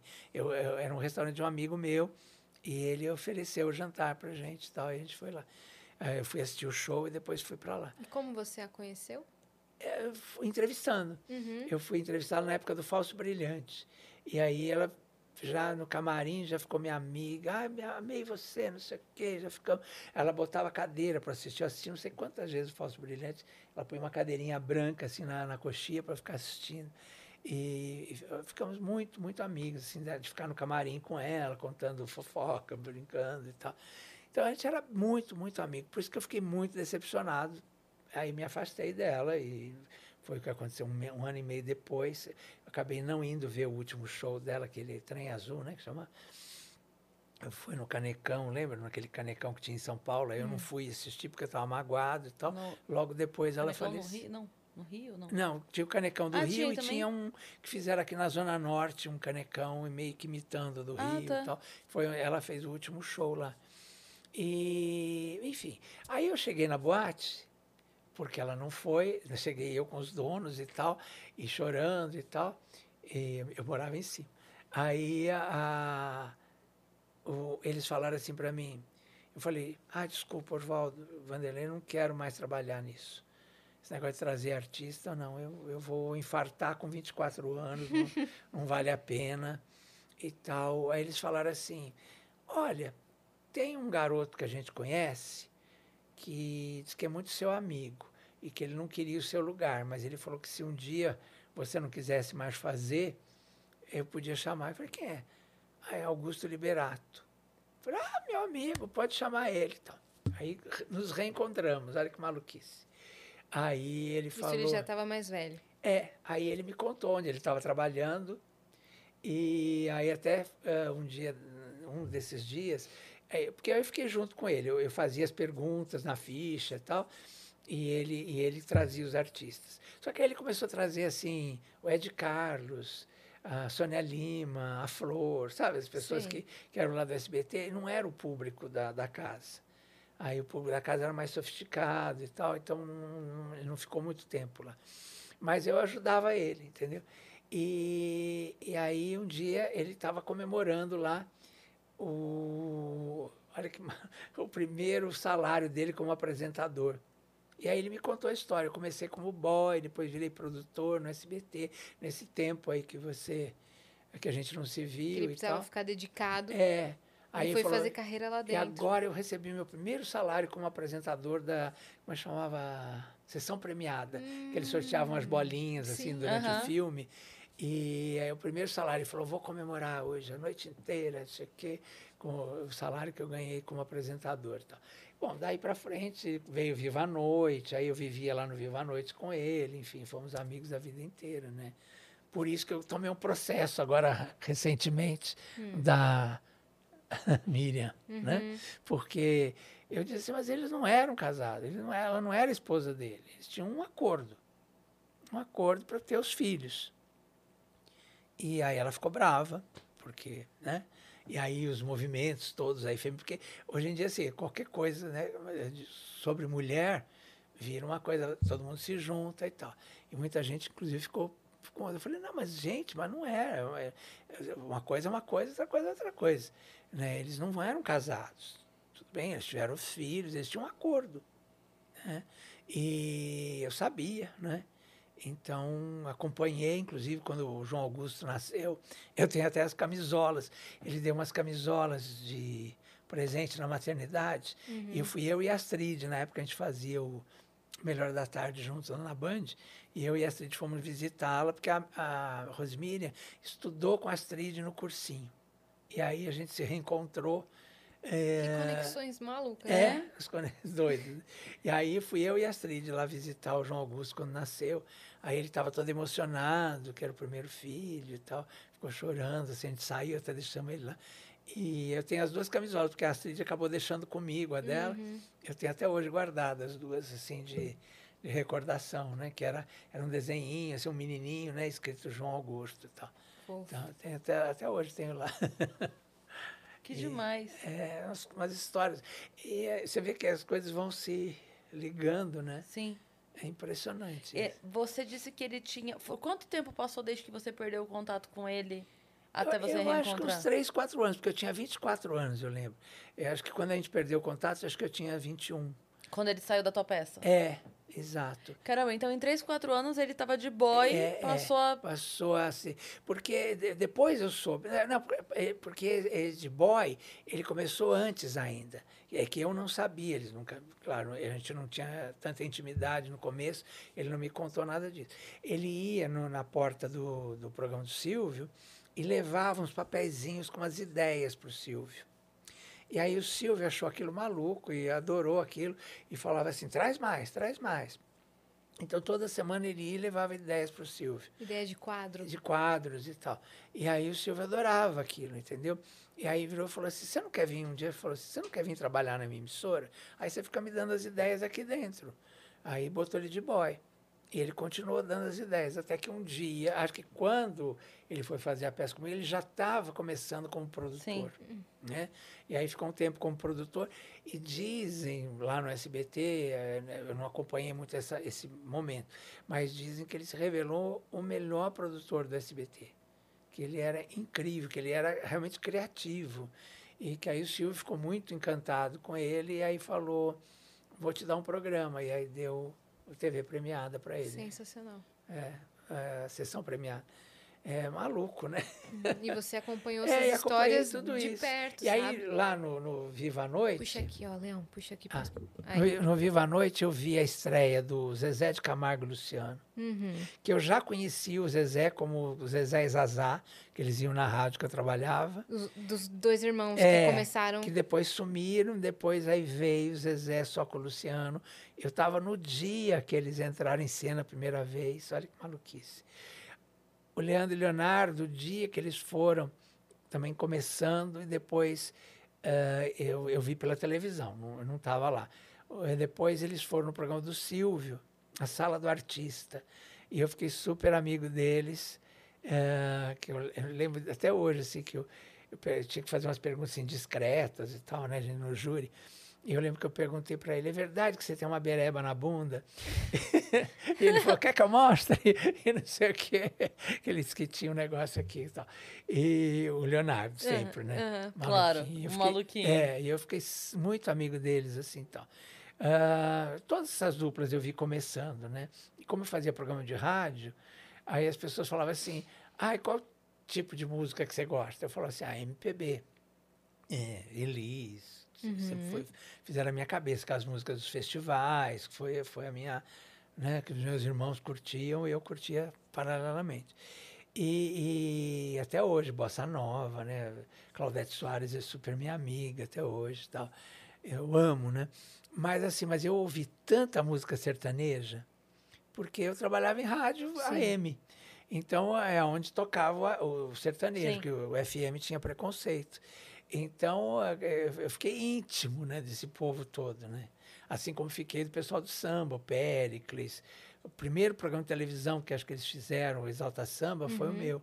Que assim, era na Rede Mulher e tinha um, um tapete e uma mesa e eu tomava um café com o artista. É, chamava Coffee Break o programa. Mas aí quando foi um grupo de samba, acho que eles eram oito, sei lá, né? Aí tiramos a mesa, tiramos Haja o café. tapete, só entrevistei eles assim e tal. E eles cantaram, eu lembro exatamente disso, assim, puxando o tapete para eles poderem ficar ali, e arrumar os Primeiro instrumentos. programa. É, então foi engraçado isso. É. Esse programa foi logo que você saiu da Gazeta, não? Olha, foi assim, eu comecei na Gazeta no Mulheres, Ah, tá. Não, depois você começou na Gazeta na, na novela, na né? novela, mas É. depois eu voltei em 90. Hum, Também tem uma história maluca, que quando eu, fu- eu, eu achava, imagina, fazer mulheres e tal, não tinha nada a ver comigo. Aí ah, tinha um amigo meu que era meio intelectual e que foi para lá, para produção. E aí me chamou para fazer mulheres. Aí eu falei, será, né? Aí topei. Aí quando eu fui sentar no sofá com a Ione e com a Claudete, era, lembro direitinho, ela sentou uma aqui, aqui, eu sentei no meio. A hora que eu sentei, eu lembrei, minha mãe tinha acabado de falecer em 89, novembro de 89, dia 4. Aí acho que foi em janeiro isso, mais ou menos. Aí a hora que eu fui sentar no sofá, eu lembrei que minha mãe sempre falava assim, ai, adoro essas meninas, queria que você trabalhasse com elas. Ela vivia falando isso para mim. E a hora que eu fui sentar no sofá, me veio isso na cabeça. Eu comecei a chorar. desabou. E aí as duas falaram assim, nossa, que foi? Você está emocionada? Aí eu contei a história para elas. Aí elas me abraçaram, e abraçaram mesmo, né? Pra, pra Você vida, ficou lá, né? Até hoje sou amigo das duas. Minha assim, mãe é amo. sua fã desde essa época. Inclusive, ela te mandou um beijo, Ah, falou que é muito sua fã. Como é que ela chama? Marisa. Marisa, um beijo, minha linda. Então, aí foi, foi maluco, porque aí eu fiquei lá, estava uns três meses, e eu fazia parte da PCA, Associação Paulista dos Críticos de Arte. E, e aí o, o, o Silvio ganhou o prêmio de melhor animador. E aí o pessoal falou assim, ah, eu não vou levar, não, eu tenho vergonha de televisão, o Silvio não vem receber, tem que levar lá no programa e tal. Aí o Silvio ligou marcando com a PCA. Aí as meninas, ah, não, eu não vou, eu não vou, eu não vou. Ah, manda o Leão, que já está fazendo televisão. E eu fui. Fazia uns três meses que eu fazia mulheres. Aí a hora que eu fui entregar o troféu para ele, ele falou, pode parar de elogiar aqui, quem vai elogiar aqui sou eu, que eu tenho te visto fazendo televisão, e eu quero saber por que, que você não está no meu júri ainda. Aí eu falei, ah, você nunca me convidou. Brinquei, né? Uhum. Ele falou, convidei sim. Há alguns anos você me esnobou. Eu não lembrava. Eu tinha ido um dia fazer o troféu imprensa, Uhum. né, porque por causa da PCA tal, já me chamaram para fazer o troféu imprensa. E eu fui, quando chegou lá, estava o Ferreira Neto, que hoje é o, Rico, né, Flávio Rico. E o, o Flávio sempre foi, né, o, o, quem escreveu a coluna, mas o Ferreira Neto é que assinava. E o Ferreira estava no júri, e aí eh, ele falou assim, você não quer fazer televisão? No meio assim, do, do, do troféu imprensa, o Silvio me perguntou assim, você não quer fazer televisão? Aí eu falei, ah não, Silvio, eu, sou crítico de televisão, eu acho que não dá para vocês criticar a televisão e trabalhar na televisão ao mesmo tempo. E foi isso que eu respondi. O Ferreira Neto se ofendeu.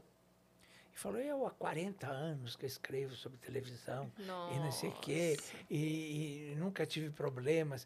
Aí, esses jovenzinhos, não sei o quê, uma coisa assim. Aí eu respondi, ah, desculpa, eu não estou falando com o senhor, eu estou falando do meu caso. Falei assim, entendeu? É, não, não- não quis ofender o senhor, não sei o quê. O Silvio adorou aquilo. Aí ele ficou insistindo, você não quer fazer mesmo televisão? Olha, você vai perder uma oportunidade, não sei o quê. Eu, não, não, obrigado, fiquei na minha. Ele lembrou disso, olha que maluco. Aí ele falou, você me esnobou um dia, assim, e contou a história. No ar isso. Aí eu falei para ele, eu falei, não, Silvio, mas eu era bobo naquela época. Dá muito bem para fazer televisão e criticar a televisão, são coisas diferentes. Eu e tal. errei. É, aí ele falou, então, eh, domingo que vem aqui? Foi assim que eu comecei no programa. Caraca. Foi, foi maluco. Aí a El que veio, ah, me encheu de beijo e tal. Show de calouros? Foi? É, no show de calouros. E fiquei seis anos, né? Então, maluco, né? Minha vida é assim, entendeu? Tudo veio... Vai acontecendo. É, as coisas vão acontecendo. Foram muito... O que, que te marcou mais no show de calouros? Ah, minha amizade com a Elke, né? A Elke. A gente já se conhecia da boate. Da É. HS? É do HS. Porque ela foi dar uma entrevista uma vez e ela estava. ela falou assim: ai, fica perto de mim. E ela, ela foi com a minha cara, assim, começamos a conversar e ela falou: fica perto de mim, me ajuda. Ah, né, eu que convidei, né? Então, por isso que ela. Aí ela. Aí fica aqui, qualquer coisa eu te peço ajuda e tal, porque eu não sei se eu vou lembrar tudo que tem que falar e tal. E eu fiquei com ela ali. Eu lembro que ela estava toda de rosa, peruca rosa, bota rosa e tal. E, e aí, logo depois, aconteceu isso. Uhum. E acho que a gente se conheceu em 87. E aí isso foi em 90, né? E acho que tipo abril de 90, por aí. Eu estava uns três meses no Mulheres quando eu fui lá. E aí ela, ah, ela me, me adotou lá, né? E o Pedro de Lara, que era uma pessoa que eu tinha uma imagem, aquela imagem que todo mundo tinha dele, né? E de uma pessoa meio maluca e tal. Sim. E foi, acho que a pessoa que melhor me adotou ali, que me, me dava um carinho. Então ele vinha no meu ouvido, ele falava assim, não fala isso homem não gosta. Sabe essas coisas assim? Te dava uns é, toques, é, dá assim. um toque assim, fala, mexe com ele, fala tal coisa. E, entendeu? Aí eu falava, sabe assim, os outros, cada um na sua e tal, né? Ele não, ele realmente me adotou. Foi assim. generoso de. É, então fiquei, foram meus dois grandes amigos ali, foi o Pedro e a Elke. Claro que eu sou muito amigo do Décio até hoje, que é um querido. Aliás, o Décio era repórter da revista Intervalo. lá Uhum. Que você quando- é, que colecionava. eu colecionava, entendeu? Então, porque ele é alguns anos mais velho que eu, né? E, e eu imagina, né? Aí eu fui trabalhar com ele. Bom, e, e trabalhar com o Silvio, né? A hora que, os- que eu senti que eu estava lá mesmo no júri, sentado, e que eu olhava, eu falava assim, meu Deus, a minha avó ouvia o Silvio na Rádio Nacional. E minha avó era uma pessoa muito simples, né? Dona de casa e tal. E ela ficava na cozinha, ela falava assim, tão simpático esse moço, tão educado. Parece que ele está aqui na cozinha com a gente. Isso na Rádio Nacional, né? E eu ouvia com ela. Imagina, eu vi a estreia do Silvio na televisão. Olha que coisa maluca. Caramba. Um dia eu estava mudando de canal e tinha um canal que ninguém via quase, que era a TV Paulista, que tinha uma audiência baixa e tal. E eu estou mudando de canal, de repente eu via de manhã, domingo de manhã, eu via os Flints, os Flints não, os Jetsons. Jetsons, isso, que eu adorava e tal. E aí eu estava mudando de canal, eu vejo um rapaz falando. E aí, com uma voz bonita, elegante, assim. Parei e fiquei olhando. Aí ele falava assim, tinha uns carrinhos no palco coloridos. Eu era menino, tinha Você acho lembra anos. disso? Lembro direitinho. Aí tinha uma cerquinha de madeira. E aí, você não, você não lembra, que você não tem idade para Não, não, não sei. Aí o- o- aparecia o braço peludo assim do Luciano Calegari, entregando os, os presentes para ele dar para o auditório e tal. Aí ele chamava os colegas e ele falava assim: Olha, eu vou fazer um pacto com vocês. Vocês me ajudam. Eu comprei duas horas desse canal aqui, que é bem barato, assim mesmo, bem, bem direto. Então, ah, se vocês me ajudarem a ter audiência, e estiverem sempre aqui comigo e tal, eu vou dar muitos prêmios para vocês. E aí eu vou comprando mais horários dessa emissora e vou dando mais prêmios para vocês. Então, quanto mais vocês me ajudarem, mais eu ajudo vocês. Caraca. E não sei o quê, e você vai ter muito sorteio, vai ter não sei o. Eu Por isso que até ele, hoje. ele fazendo um acordo assim com o auditório. Olha que coisa Até hoje ele, pre- ele premia o auditório, Auditório, é. por conta, acho que, desse acordo. Desse acordo. E- Ele ainda é, é. continua É, é cumprindo o maluco acordo. Isso. Aí aparecia o Luciano com umas camisas de manga curta, aquele braço cabeludo, entregando os presentes. Você achava engraçadíssimo aquilo. E você assistiu esse programa. É, e aí ele louco. pegava as pessoas, ele, ele punha nos carrinhos, premiava e tal, né? Era, era muito maluco aquilo, né? E eu fiquei vendo, fiquei assim, grudado, e a- aí passei a ver todo domingo e tal. E que eu achava, aí todo mundo falava assim, ai, tira desse canal, esse canal, né, tipo assim, ai, é, canal ruim, né? E tal, mas eu ficava lá firme assistindo. Uns anos depois, Anos depois estou lá trabalhando com ele, né? Maluco isso. doideira. E ele é, é, é muito engraçado, porque ele não ensina nada pra gente assim, faz, não. Ele, ele, ele faz e dá toques. Isso não é bom. Isso, faz isso. Isso não é bom. Tira isso. Eu fazia algumas coisas. Por exemplo, um dia eu fazia o Aqui Agora, Uhum. que ele me chamou, chamou o Pedro, falou, quero vocês dois no Aqui Agora. O, Pedro era para fazer um negócio de aposentados que não deu certo. Aí ele tirou o Pedro. Mas aí eu fiquei, que era para fazer fofocas, era o único momento leve do Aqui Agora, né? Aí ele falou assim, eu quero você de smoking, que acho que ele deve ter visto isso nos Estados Unidos. Ah, eu quero de smoking com gravata borboleta. E ah, eu achava aquele esquisitíssimo. Seis horas da tarde, eu de smoking com aquela né, gravatinha. E tinha uma coleção de gravatas, uma de cada cor. Aí um dia eu estou na Vila Guilherme, ele passa por mim e fala assim: Muito bom, muito bom o que você está fazendo no aqui agora. Gostando muito, é isso mesmo, é isso mesmo e tal. Que o SBT era É, ali é, na, Vila, na tem Vila que ser Guilherme, né? rápido, é um minuto de fofoca e já volta para as notícias pesadas. Você é o, é, é o momento leve do programa, isso aqui tal, tá bom. Isso assim, no corredor. Aí de repente ele falou, ah, só uma coisa, não usa mais aquelas outras gravatas, só as vermelhas. Não entendi nada, tá bom. Aí saí, ele passou, foi embora. Eu cheguei no camarim e falei para Páscoa, que era uma camareira.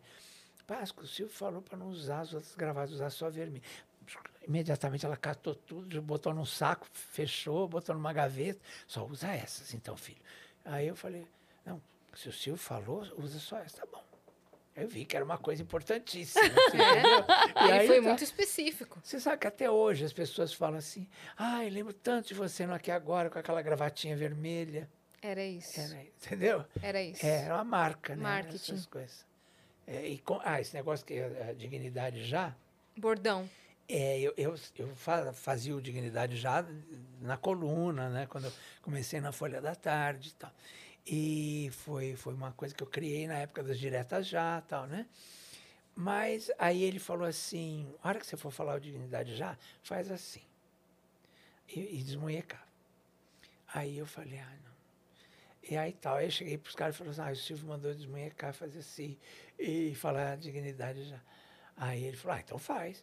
Aí eu, aí eu falava, mas sabe, não, não, não, não, não cabia na minha cabeça fazer o dignidade já desmunhecando. Porque ficava um deboche, né? Aí eu fui mudando, fui mudando e assim, entendeu? Eu criei assim. E aí ficou, né? Quase que uma entrega, né? É, é, dignidade já. Aham. Né? E tal, mas ele Que ele queria. queria dizer ele que que- você fizesse um gesto. É, ele queria aquela coisa, né, de brincar É. e tal, né? de- e aí eu. Colocou, adaptou mais pro seu É, estilo, é. né? Aí, às vezes, quando ele brincava, aquele negócio de ser gay, Uhum. porque naquela época era, né? Aí eu sempre dava uma corrigida, falava assim, eu vou te ensinar a desmunhecar, patrão. E não sei o quê, fazia umas brincadeiras assim com ele e tal. Porque, né, eu tinha que levar para minha causa, né? Sim. Sim. né? Mas, mas era, era difícil, porque eh, era, uma, era, era uma cabeça de uma época completamente diferente, né? Então, sempre respeitei, mas, mas sempre tive as minhas, as minhas... Um dia, inclusive, eu conversei isso com a Marta Suplicy. eh, ela falou, "É, não deixa ele brincar com você, não. Quando você... Eu falei, é, na medida do possível, eu, eu sempre corto isso, Sim. né? Sempre dou uma... Porque na, na Marta, a gente ficou muito próximo, que a gente nós idealizamos a parada, né? Do orgulho gay, né? A gente ia no café do Eldorado, que fica ali na São Luís, ah, ficava aberto a noite inteira. Então todo mundo saía de show, de, de boate, de, de teatro e tal, ia tudo para lá tomar café da manhã. Que, é- e a noite inteira, e era um café da manhã mesmo, assim, daqueles de hotel, bacana e tal, né? E a gente ficava conversando, os amigos. Era- acabamos formando um grupo ali de 75 pessoas amigas. Então tinha o Tito de Alencastro, que era um pintor, o namorado dele, o João Batista Breda, que depois virou deputado, ah, com o namorado, a Marta com o Eduardo, a- o Carlito Maia, que era da Globo, que era Relações Públicas da Globo, com a Tereza, a esposa dele, a Tereza Maia. Enfim, éramos 75 pessoas. E a gente chegava lá toda vez e falava assim, ah, você viu o que aconteceu? Mataram um travesti ali, que era meu que- conhecido e tal. Ou então assim, ah, meu amigo morreu. E a, a família foi lá, pegou todos os bens dele, botou o namorado na rua, tirou o apartamento, não sei o quê. Toda noite tinha uma história assim. Alguém chegava lá com. E a gente falou assim, gente, a gente precisa fazer alguma coisa. É um absurdo que matam os homossexuais, o que, o que a família, a família que abandonou, que mandou embora de casa quando era menino, o cara veio, deu certo São Paulo. Aí, Aí chega aqui, a família morre, vem, pega os é. bens e tira o namorado, que foi que era o parceiro. Enfim, eram mil histórias, assim, né? Uhum. Que a gente falava. Aí falava, assim, precisamos fazer alguma coisa, precisamos fazer alguma coisa. Por que, que a gente não faz uma parada igual tem nos Estados Unidos? Aí eu, eu lembro que eu fui contra. Ah, não, mas igual nos Estados Unidos, não. Fazer uma coisa nossa, do jeito, do nosso jeito e tal. Ah, então, então vamos fazer uma parada do nosso jeito e tal. E foi aquela. Foi evoluindo a ideia. Aí nós fomos para a Praça Roosevelt para fazer a primeira. Éramos 75, por isso que eu lembro desse número, 75. E, Esse grupo que- É, e tinha acho que uns 200 PMs em volta. Assim, morrendo de medo que a gente fizesse. E a gente com umas, uns paninhos, né? Com umas madeirinhas assim e tal, fazendo os protestos e tal.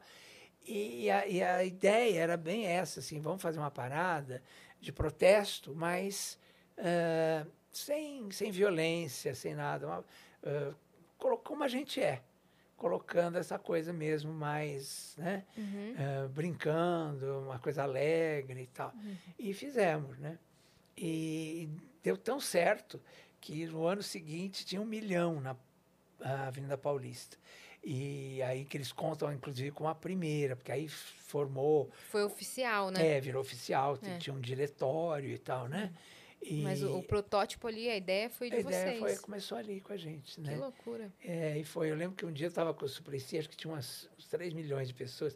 Eu estava em cima de um carro assim, estava até o Bruno Galhaço junto, que ele tinha feito aquela novela América, Lembro. e que, que ele fazia um personagem gay e tal, né?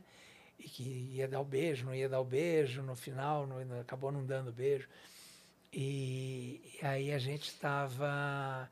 E o Bruno foi, foi convidado. Pra, e ele estava, nós estávamos três assim em cima do carro.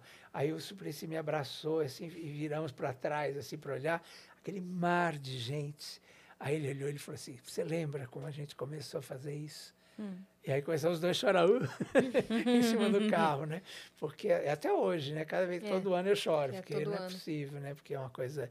Hoje é a maior do mundo, né? É, Então. você é, sem- você está sempre presente. é, sempre, sempre. Até um, eu, eu tive pneumonia um ano e eu não fui, mas eu moro num lugar ali privilegiado, na Consolação. Então eu fiquei na janela, Deu para ver tudo. eu, eu, o pessoal fazendo adeus para mim e tal. Eu todo enrolado em cobertor. mas, mas todos os anos eu fui, menos esse ano. é. E, ah, eu acho. Tem que ser. Eu acho que mudou muito, acho que perdeu, ganhou um caráter ah, político meio esquisito. Né? O, o PSDB, ah, eu acho que quando percebeu o que o PT tinha feito, né? o que o Suplicy e a Marta tinham feito, resolveu assumir a parada. Uhum. Né? E aí criou toda uma.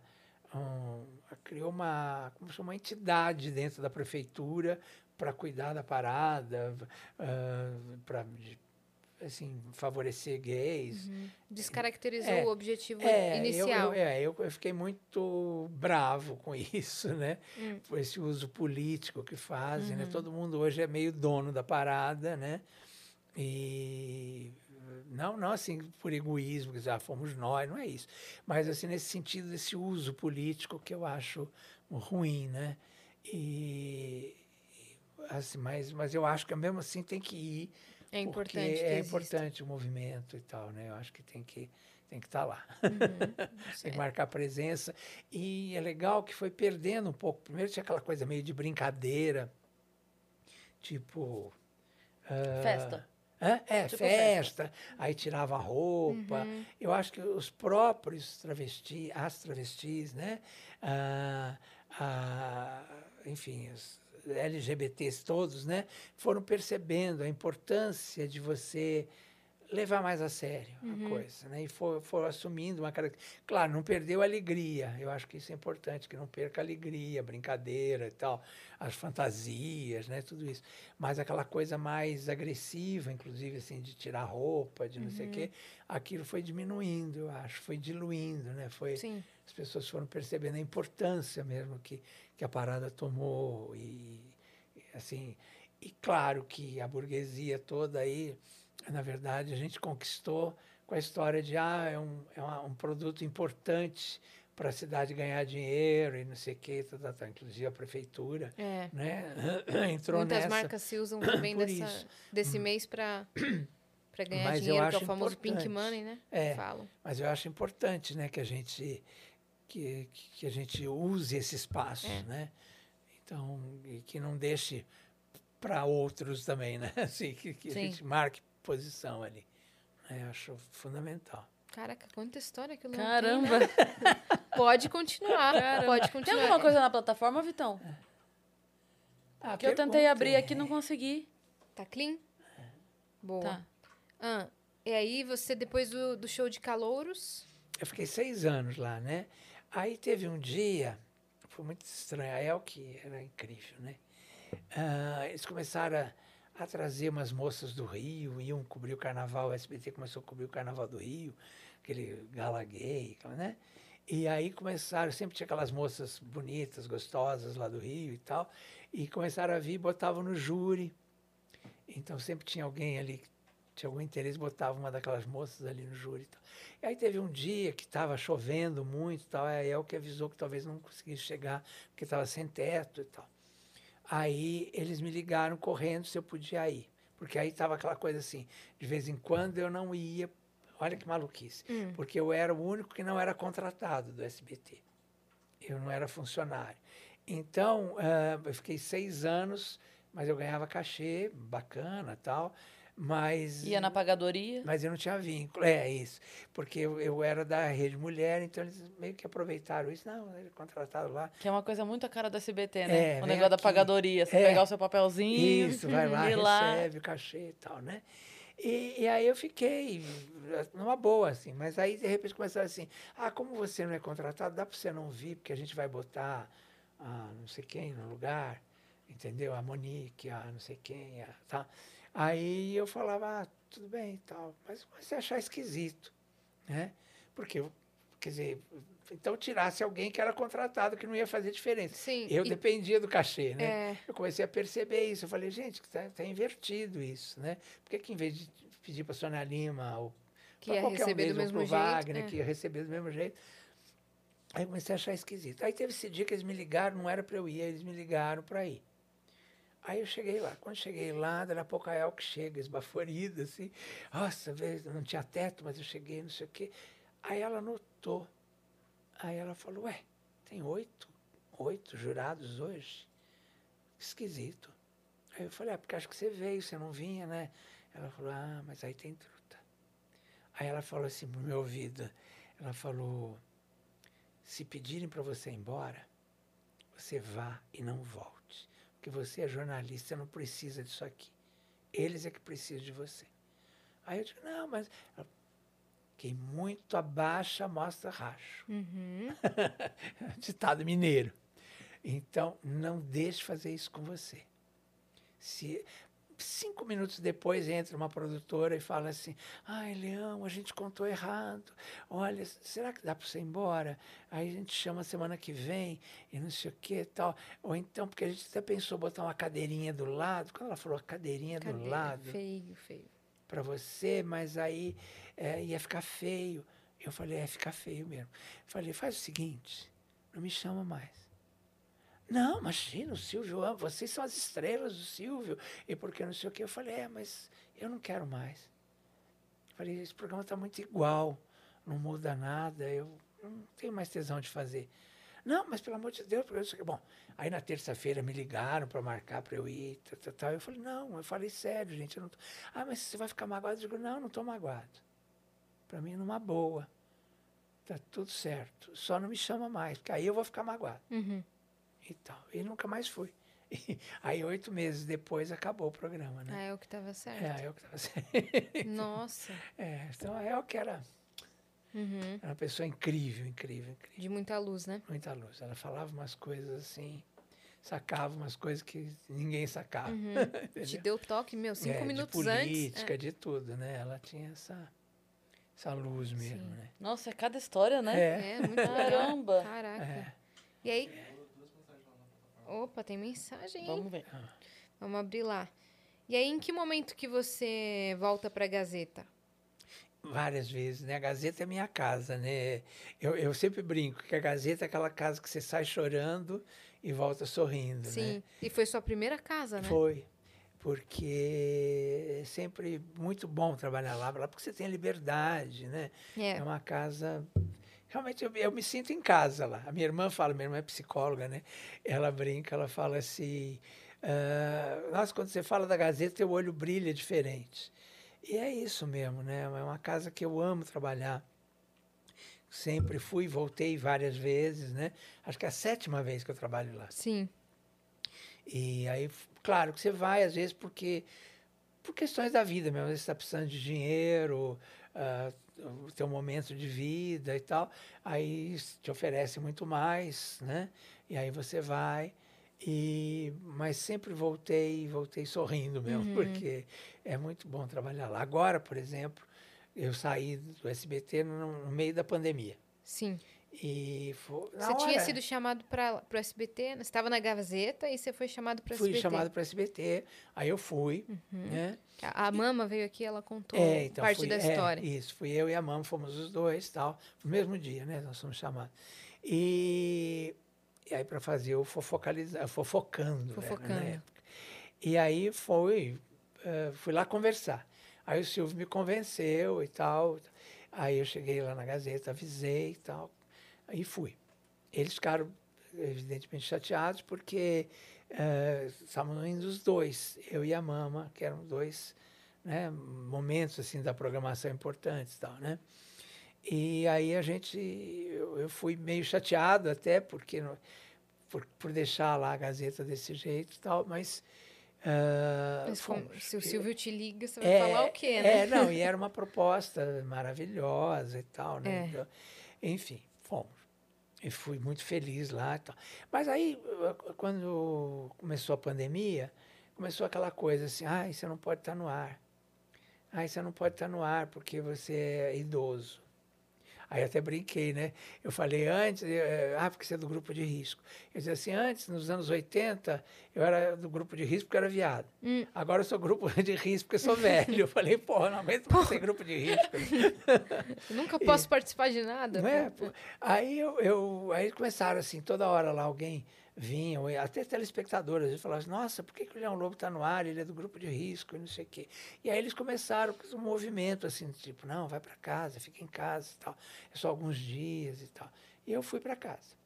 Aí, depois de um certo tempo, diminuíram o salário, eh, avisaram que iam tal, porque... E eu entendi, porque era um momento que a emissora estava passando por uma crise, aquela questão que eu falei dos auditórios, Certo. é, acho que foi a emissora mais atingida ah, que, que todas as outras, né? Porque vivia dos auditórios, né? Sim. E ainda para o Silvio também teve que ser afastado, que era né, o carro-chefe da, da, da emissora. Tudo. Então eu entendi tudo isso e me afastei, de, diminuir o salário, concordei e tal. Aí, no meio da pandemia, quando ia voltar a pagar o salário, que deu uma, um refresco aí na pandemia e tal, aí mandaram a gente embora. Então, eu, a Mama, a Lívia, várias pessoas. E aí Sim. eu percebi que não era só a pandemia, né? que era uma reformulação da emissora. Eles, assim, a sensação que eu tive, que eles queriam tirar um pouco a cara do Silvio da emissora né? O próprio Silvio estava afastado, o Raul Gil estava afastado, então eles queriam tirar a cara da emissora, botar uma coisa mais moderna, Renovar mais a jovem. programação. Aí botaram futebol É. e tal. Aí eu fiquei um pouco magoado, assim, porque eu falei, podiam ter sido mais, mais claros, né? Mas, né? Mas enfim, mas tudo bem. Agora, aí o Silvio, e eles foram muito claros comigo. Olha, vocês estão saindo agora, mas o Silvio vai chamar vocês de volta. Fiquem tranquilos que o Silvio vai chamar vocês de volta. Eu ainda brinquei, falei, mas quando? Porque né, a vida da gente segue. E aí, realmente, eh, saí com, com essa ilusão de que o Silvio vai chamar vocês de volta. E tal. Aí, de repente, eu comecei a perceber que o tempo estava passando e que eu precisava sobreviver. E tinha contas para pagar, os boletos vão chegando e tal. Aí eu comecei a procurar uma emissora. eh, pensei muito na Rede TV na época, porque a Claudete estava indo para lá. Fazer o programa da Claudete, que era o único que não tinha fofoqueiro e tal, né? Que todos os programas tinham. Eu gosto da Claudete. É, eu também, minha amiga, querida e tal. Sempre E aí eu falei, simpática. quer dizer, a gente se dá super bem e, e tal, e é é um, ali eu não vou tirar o emprego de ninguém, porque a minha preocupação era essa, Hum. não ser, né, eh, puxar tapete de ninguém, essas coisas todas. E aí estava negociando para ir para a Rede TV, a Claudete falou, ah, ainda não, né, não dá por enquanto, eu estava conversando e tal, até que teve um diretor que bateu o telefone na minha cara na Rede TV um dia que eu liguei, porque eu, eu tinha uma proposta para fazer e aí eu queria conversar com a diretoria para fazer. Aí falar, ah, ótima, sua ideia é maravilhosa, não sei o quê, liga depois de amanhã. Aí eu liguei depois de amanhã, o diretor atendeu, quando viu que era eu, pá, bateu o telefone na minha cara. Oi? Aí eu fiquei bem chateado, eu comecei a ficar preocupado. Falei, nossa, nunca passei por isso, né? E era um cara que foi meu diretor na Band, que era meu amigo, que eu achava que era meu amigo Uhum. e tal. Eu fiquei, assim, fiquei mal mesmo aquele dia, assim, né? Não Foi, falei... um- no- foi um baque, né? é, foi um baque, assim, não, não, falei, não vou falar que entrei em depressão, nada disso, mas... Nossa, mas nem conversou. É, nem, nem, não, quando ele falou, e e bateu, quando ele, eu falei, oi, Leão, ele, oi, tudo bem? Pá, bateu o telefone. Assim. Aí eu percebi que era um recado aquilo, né, e fiquei mal. Aí parei até de falar, de procurar lá na Rede TV e tal. E aí, nisso, me ligaram, fazendo uma proposta para ir para a Gazeta. Uhum. Aí eu era para cobrir férias, né? Eu fui para cobrir férias. Aí parece que a pessoa que eu que estava cobrindo as férias, eles chegaram a um acordo lá para tirar a pessoa. E, e aí eu fiquei no lugar, fui avisado assim, olha, você vai ficar. Ah, acabou as férias, eu ia embora. Aí me avisaram, você vai ficar e tal. Aí teve gente maldosa, inclusive, que disse que eu tinha puxado o tapete do colega, que é, que é meu amigo, que é o Gabriel Perlini, que é uma pessoa que eu adoro, né? E jamais, né? Então, mas foi, era uma coisa dele com a, com a emissora e simplesmente eles me pediram para ficar e eu fiquei. Uhum. E você Enfim. voltou pra fazer o- um programa seu ou O que Mulheres? eu fazia de manhã, o revista, que eu tinha Certo. feito cinco anos lá com a, com a Regiane e voltei porque a gente já tinha toda essa, essa relação, tal, eles quiseram. E aí voltei para fazer o Fofocaí com, com o Fefito e tal. Sim. Que, aliás, eu estava até falando essa semana. Foi um grupo que. Sabe quando tudo dá certo? Parece que é um encontro de almas, assim. Nós somos quatro, né? Sim. É tão difícil isso, né? Sim. Na televisão. Eu, Tutu, Fefito, a tia, tia. né? O Guilherme. A gente é muito amigo, assim, Sim, muito. e dá pra perceber, sabe o que minha mãe falou? Ela tava comentando ontem, né, quando eu falei que você vinha aqui, ela falou uma coisa que eu achei muito legal nessa última ida do Leão pra, pra Gazeta, é que ele, ele tem muito tempo de casa, ele tem muito tempo de, de É, carreira, é. e ele chegou e respeitou o espaço de todo mundo É que já isso. tava ali, Nossa, então ele, ele não se impunha, É. não queria falar, "Ah, eu sei, ou queria falar mais, não. É, Ele é. respeitou o espaço E de Essa todo foi mundo. minha grande preocupação, eu Foi. tinha medo E minha mãe falou, disso, eu né? adorei, porque ele não precisava, É. porque ele é um, é um grande comunicador. Mas É, ele fez isso Ele meu- foi, ele um foi legal com os momento, né? colegas, exatamente. Então, eles estavam lá, eu- e era um brilho o programa, eu entrei é, na na, minha ali, sua, que quietinho legal. Minha mãe achou isso muito E a legal. gente se deu tão bem. Hoje nós estamos falando isso no camarim, que a gente se ama tanto, Hum. que assim, a gente sente falta quando a gente não se encontra. Porque agora, e eu acho que foi uma ideia acertada da direção da Gazeta, acabar com o Fofocaí. Claro que a gente sentiu muito, que foi uma dor no coração, porque a gente adorava fazer, o programa era uma graça, era uma delícia. Mas eh, eu entendi o que eles quiseram. Porque assim, a gente saía do ar, a audiência caía. Porque era uma coisa tão forte Sim, que aí caía. E aí eles falaram assim, não, então vamos espalhar vocês pela programação. Né? Então a gente entra no Mulheres agora espalhado. é. Né? Às vezes eu faço com o Fefito, às vezes eu faço Sim. com a tia, às vezes eu faço com o Tutu. Antes eram vocês quatro no começo É, ali e depois passava pra Regina. É, eu achei, eu, assim, foi muito claro. Eles fizeram uma reunião para É. explicar e tal. Então, achei bacana e está funcionando. Eu até perguntei esses dias, né? Ah, está funcionando muito, deu muito certo, tal, esse, esse- essa ideia, né? Então, Uhum.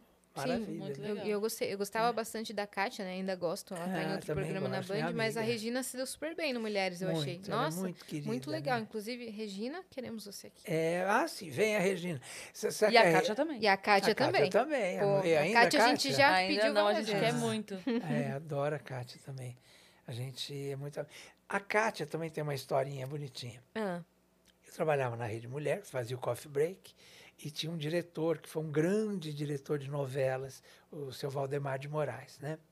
E um dia eu trabalhava na rádio, né? na Rádio Mulher, né?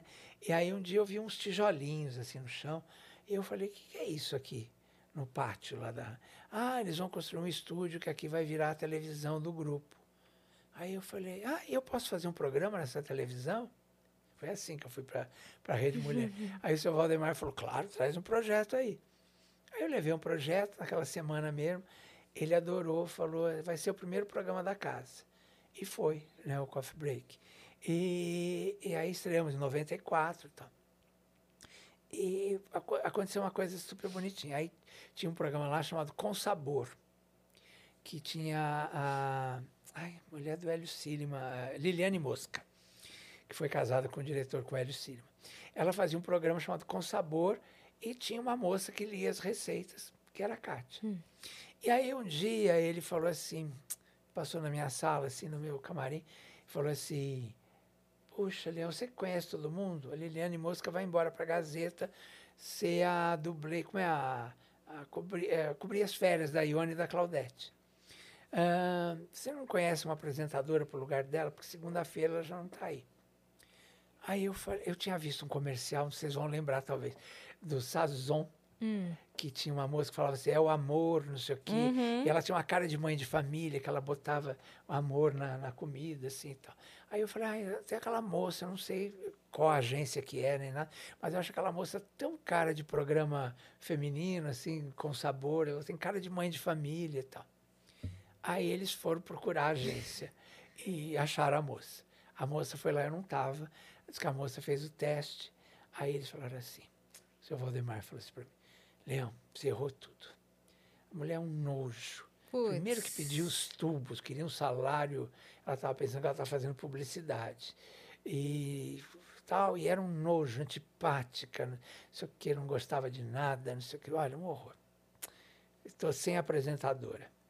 Pior que segunda-feira a Liliane já não está mais. Aí eu falei assim, por que você não testa a moça que lê as receitas com ela? Ah, mal sabe ler as receitas, ele falou. Aí eu falei, senhor testou? Ah, saiu andando. Ele era assim meio rabugento, seu, seu Valdemar. E aí foi. Daqui a pouco ele voltou. Eu estava lá ainda no camarim, ele voltou e falou assim, pode pôr na sua coluna. A moça da, que lê as receitas estreia como apresentadora. O nome dela é Kátia Fonseca. Meu Deus. Aí eu falei assim, jura? Nossa, foi muito bem, muito bem no teste. Aí eu falei, tá vendo? e foi assim que ela estreou. Ela, sempre que eu falo isso, eu não sei se ela reconhece, Uhum. entendeu? Porque talvez eu não tenho falado para ela na, na época e tal, entendeu? Mas foi assim que aconteceu. Foi muito engraçado, porque, claro, mérito todo dela, Exato, porque ela foi Porque ela muito tem bem. talento. É, e eu achava já ela boa lendo as receitas, por isso que eu falei, né? No- E- se, se fosse só a sua indicação, tinha ficado a mulher do comercial também. Exatamente. Foi mérito do É, talento foi dela também, dela, mas. Né? Claro. E eu já contei isso para ela, ela meio que não, não me deu muita importância, assim, eu acho, porque, né? Claro, é, é chato, né? Porque sempre parece que eu tá tirando um pouco o mérito dela, É, não é parece isso. que né? você que deu a carreira dela, não é, isso. não, não é Só foi um começo. nenhum, É isso. Sim. Ó, a gente tem duas mensagens aqui. Ah. Eu vou ler a do Gustav Lonergan, que ele sempre manda aqui pra gente. Ó, salve, salve, Yas e Cris, passando pra deixar um grande beijo pra vocês, que tem essa conversa mais que maravilhosa e um grande beijo para o seu lendário convidado de hoje. Só de ouvir a voz do Leão Lobo, já me transporto pra quando assistia ele com a minha mãe. Um grande beijo. Ah, um beijo, Gustavo. lá- Beijo, Valeu aí. Gustavo, que bom. Espero que a mãe esteja por aí ainda. Tem mais um aí. Cadê, Ó, Yas? vou ler. É o O Da- WW Leandro mandou: Meninas, adoro vocês. Ouvir o Vênus faz minhas viagens de carro bem mais leves e rápidas. Leão, você já tirou alguém do armário em uma fofoca? E Cris, eu sou de Foz, eu vou para São Paulo, quero muito assistir um show seu, mas o preço da passagem aérea não deixa ir sempre. Como eu consigo sua agenda? Então tem a pergunta do Leão e tem a pergunta da Cris. Boa. Ó, ah, nunca tirei ninguém do armário, não, nunca pretendi tirar ninguém do armário. Às vezes eu dava algumas notas e as pessoas, né, eu- teve até um cara que foi meu chefe e tal, e que estava na revista Veja e falou assim, é o Leão Lobo, aquele que tira todo mundo do armário, e inventou isso. Mas eu nunca, na verdade, tive essa pretensão e nem intenção, porque eu acho um absurdo, acho que cada um sai do armário a hora que quer, quando quer, como quer, né?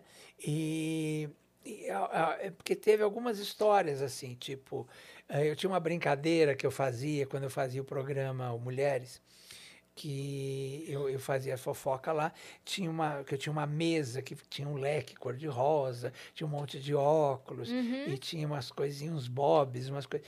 E aí, quando alguém perguntava alguma coisa nesse sentido, ou mesmo negócio de drogas, qualquer coisa que eu não quisesse responder, eu derrubava. Ah, caíram minhas presilhinhas, meus bobs e tal.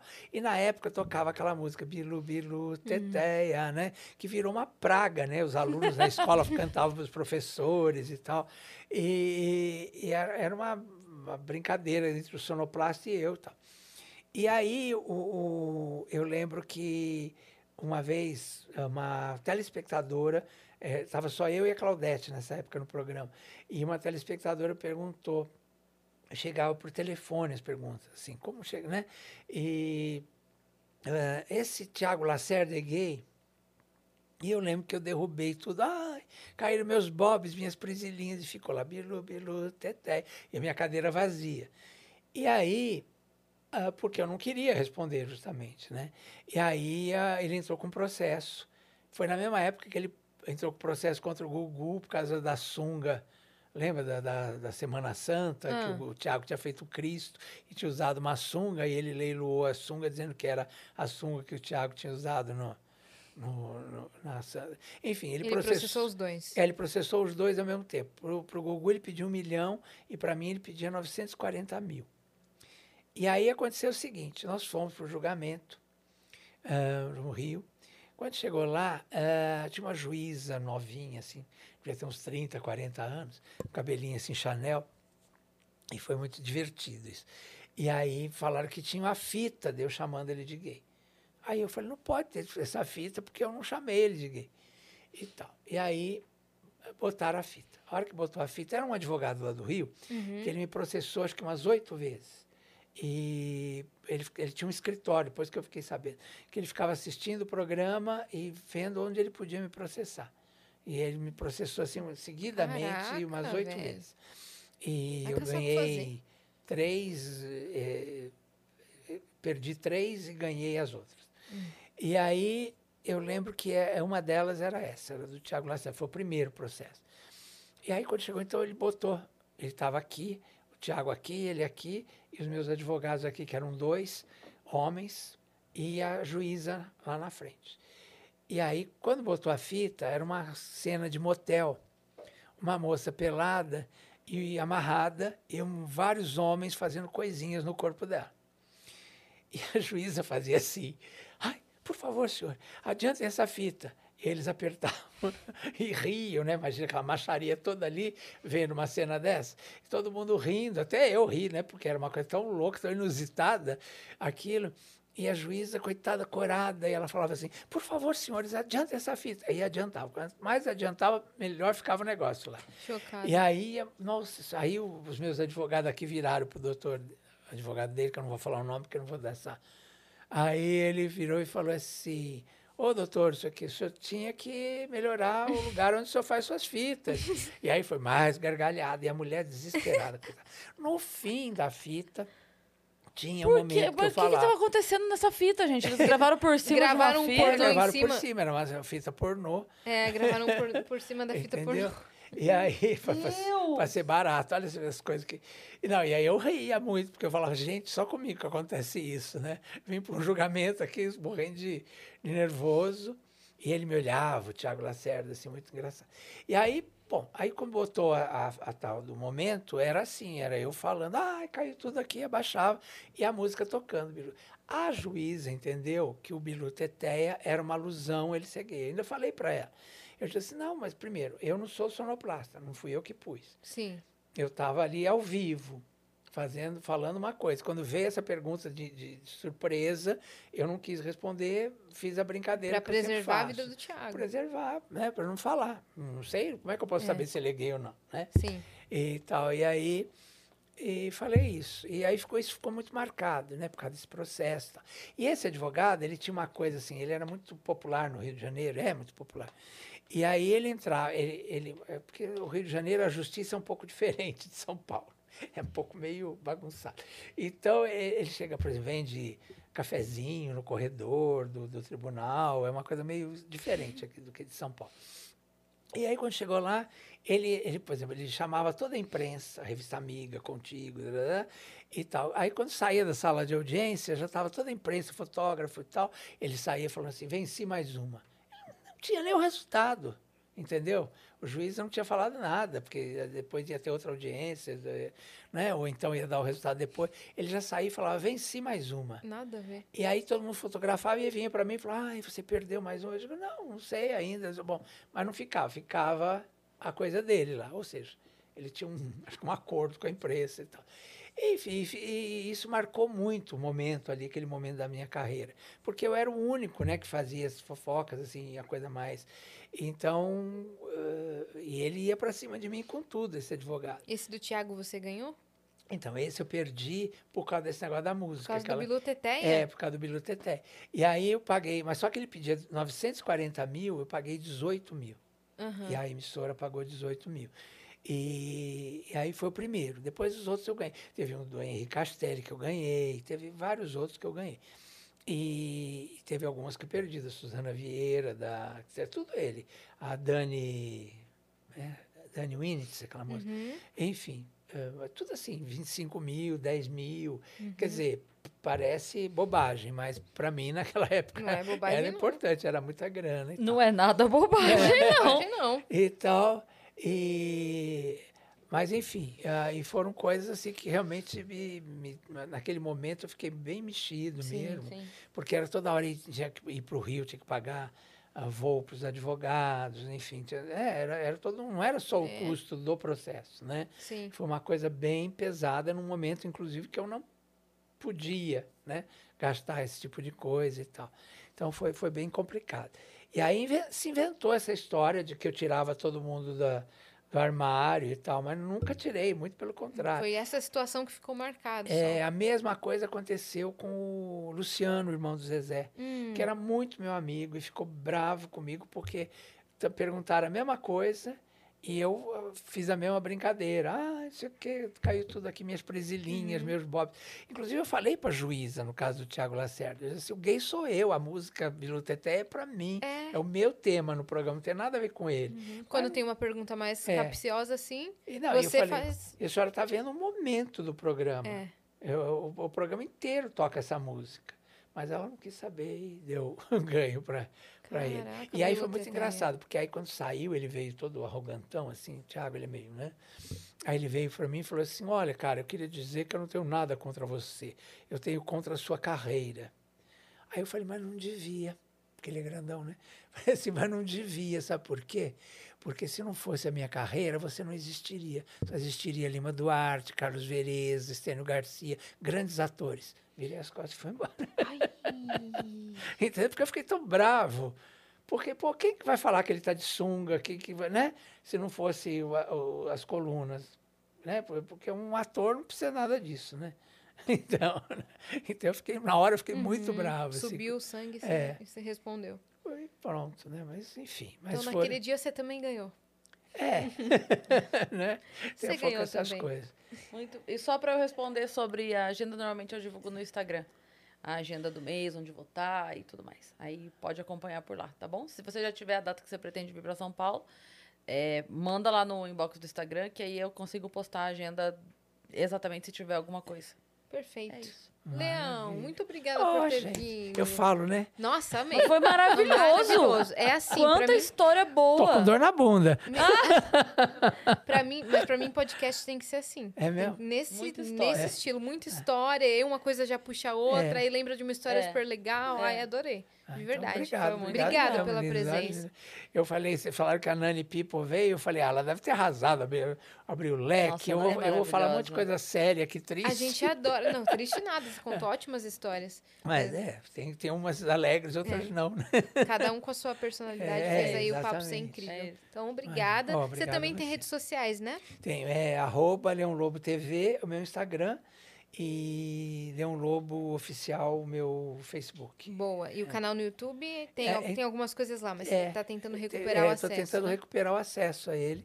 É www.youtube.com.br canal Leão Lobo. Uhum. Lá tem vídeos, entrevistas. Inclusive tem uma entrevista antiga que estão usando muito aí, ah, que é com a Vanusa.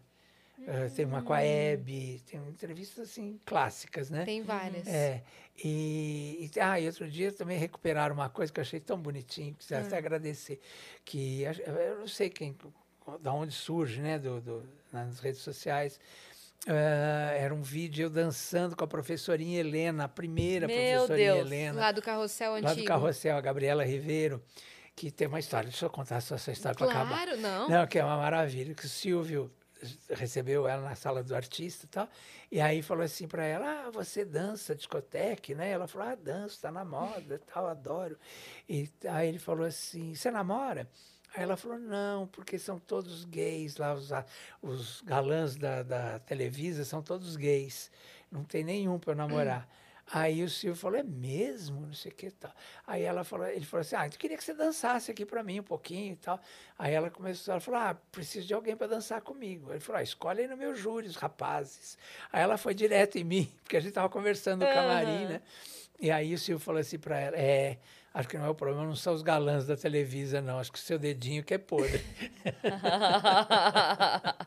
achei ótimo aqui. Enfim, ele fazia essas brincadeiras, Sim. entendeu? Mas é, é, muito- é isso. Gente, Muito obrigado. legal. Leão, Obrigada a você por ter vindo. Uma honra pra gente. Já. Já. E dá pra galera acompanhar você na Gazeta, né? Isso. Diariamente É, lá no das Mulheres? 11 ao meio-dia e meia no Revista. No Revista. E depois das duas às três e meia, mais ou menos, com a Regina Volpato lá no Mulheres. É isso aí. Você É, veio direto hoje? Eu já vim direto. Caraca, praticamente. obrigada então Não, pela imagina. presença. Fez um corre. Fez um É, corre, hein? Tá falando e, a- e desde amanhã tem uma hoje. entrevista com o Fefito também. Então eu saio de lá, eu vou correndo. Com o Fefito entrevista também? no UOL, é. No UOL, né? É, que ele também tá, é. fa- tá com a coluna lá. Legal, Leão. Isso, Muito obrigado, obrigada. viu? Você que ficou até aqui também, se inscreve aí no canal do Vênus, que a gente tá rumo a um milhão de inscritos. Na verdade, 800 mil que é a nossa próxima meta, mas já tô pensando no um milhão, tá certo? E sigam a gente em todas as redes sociais, arroba o Vênus Podcast. É isso. E segue a gente também nas nossas redes sensuais, pessoais. Cris Paiva com dois S e As e assim. Exatamente, tá bom? Até amanhã Beijo. e um beijo. Beijo.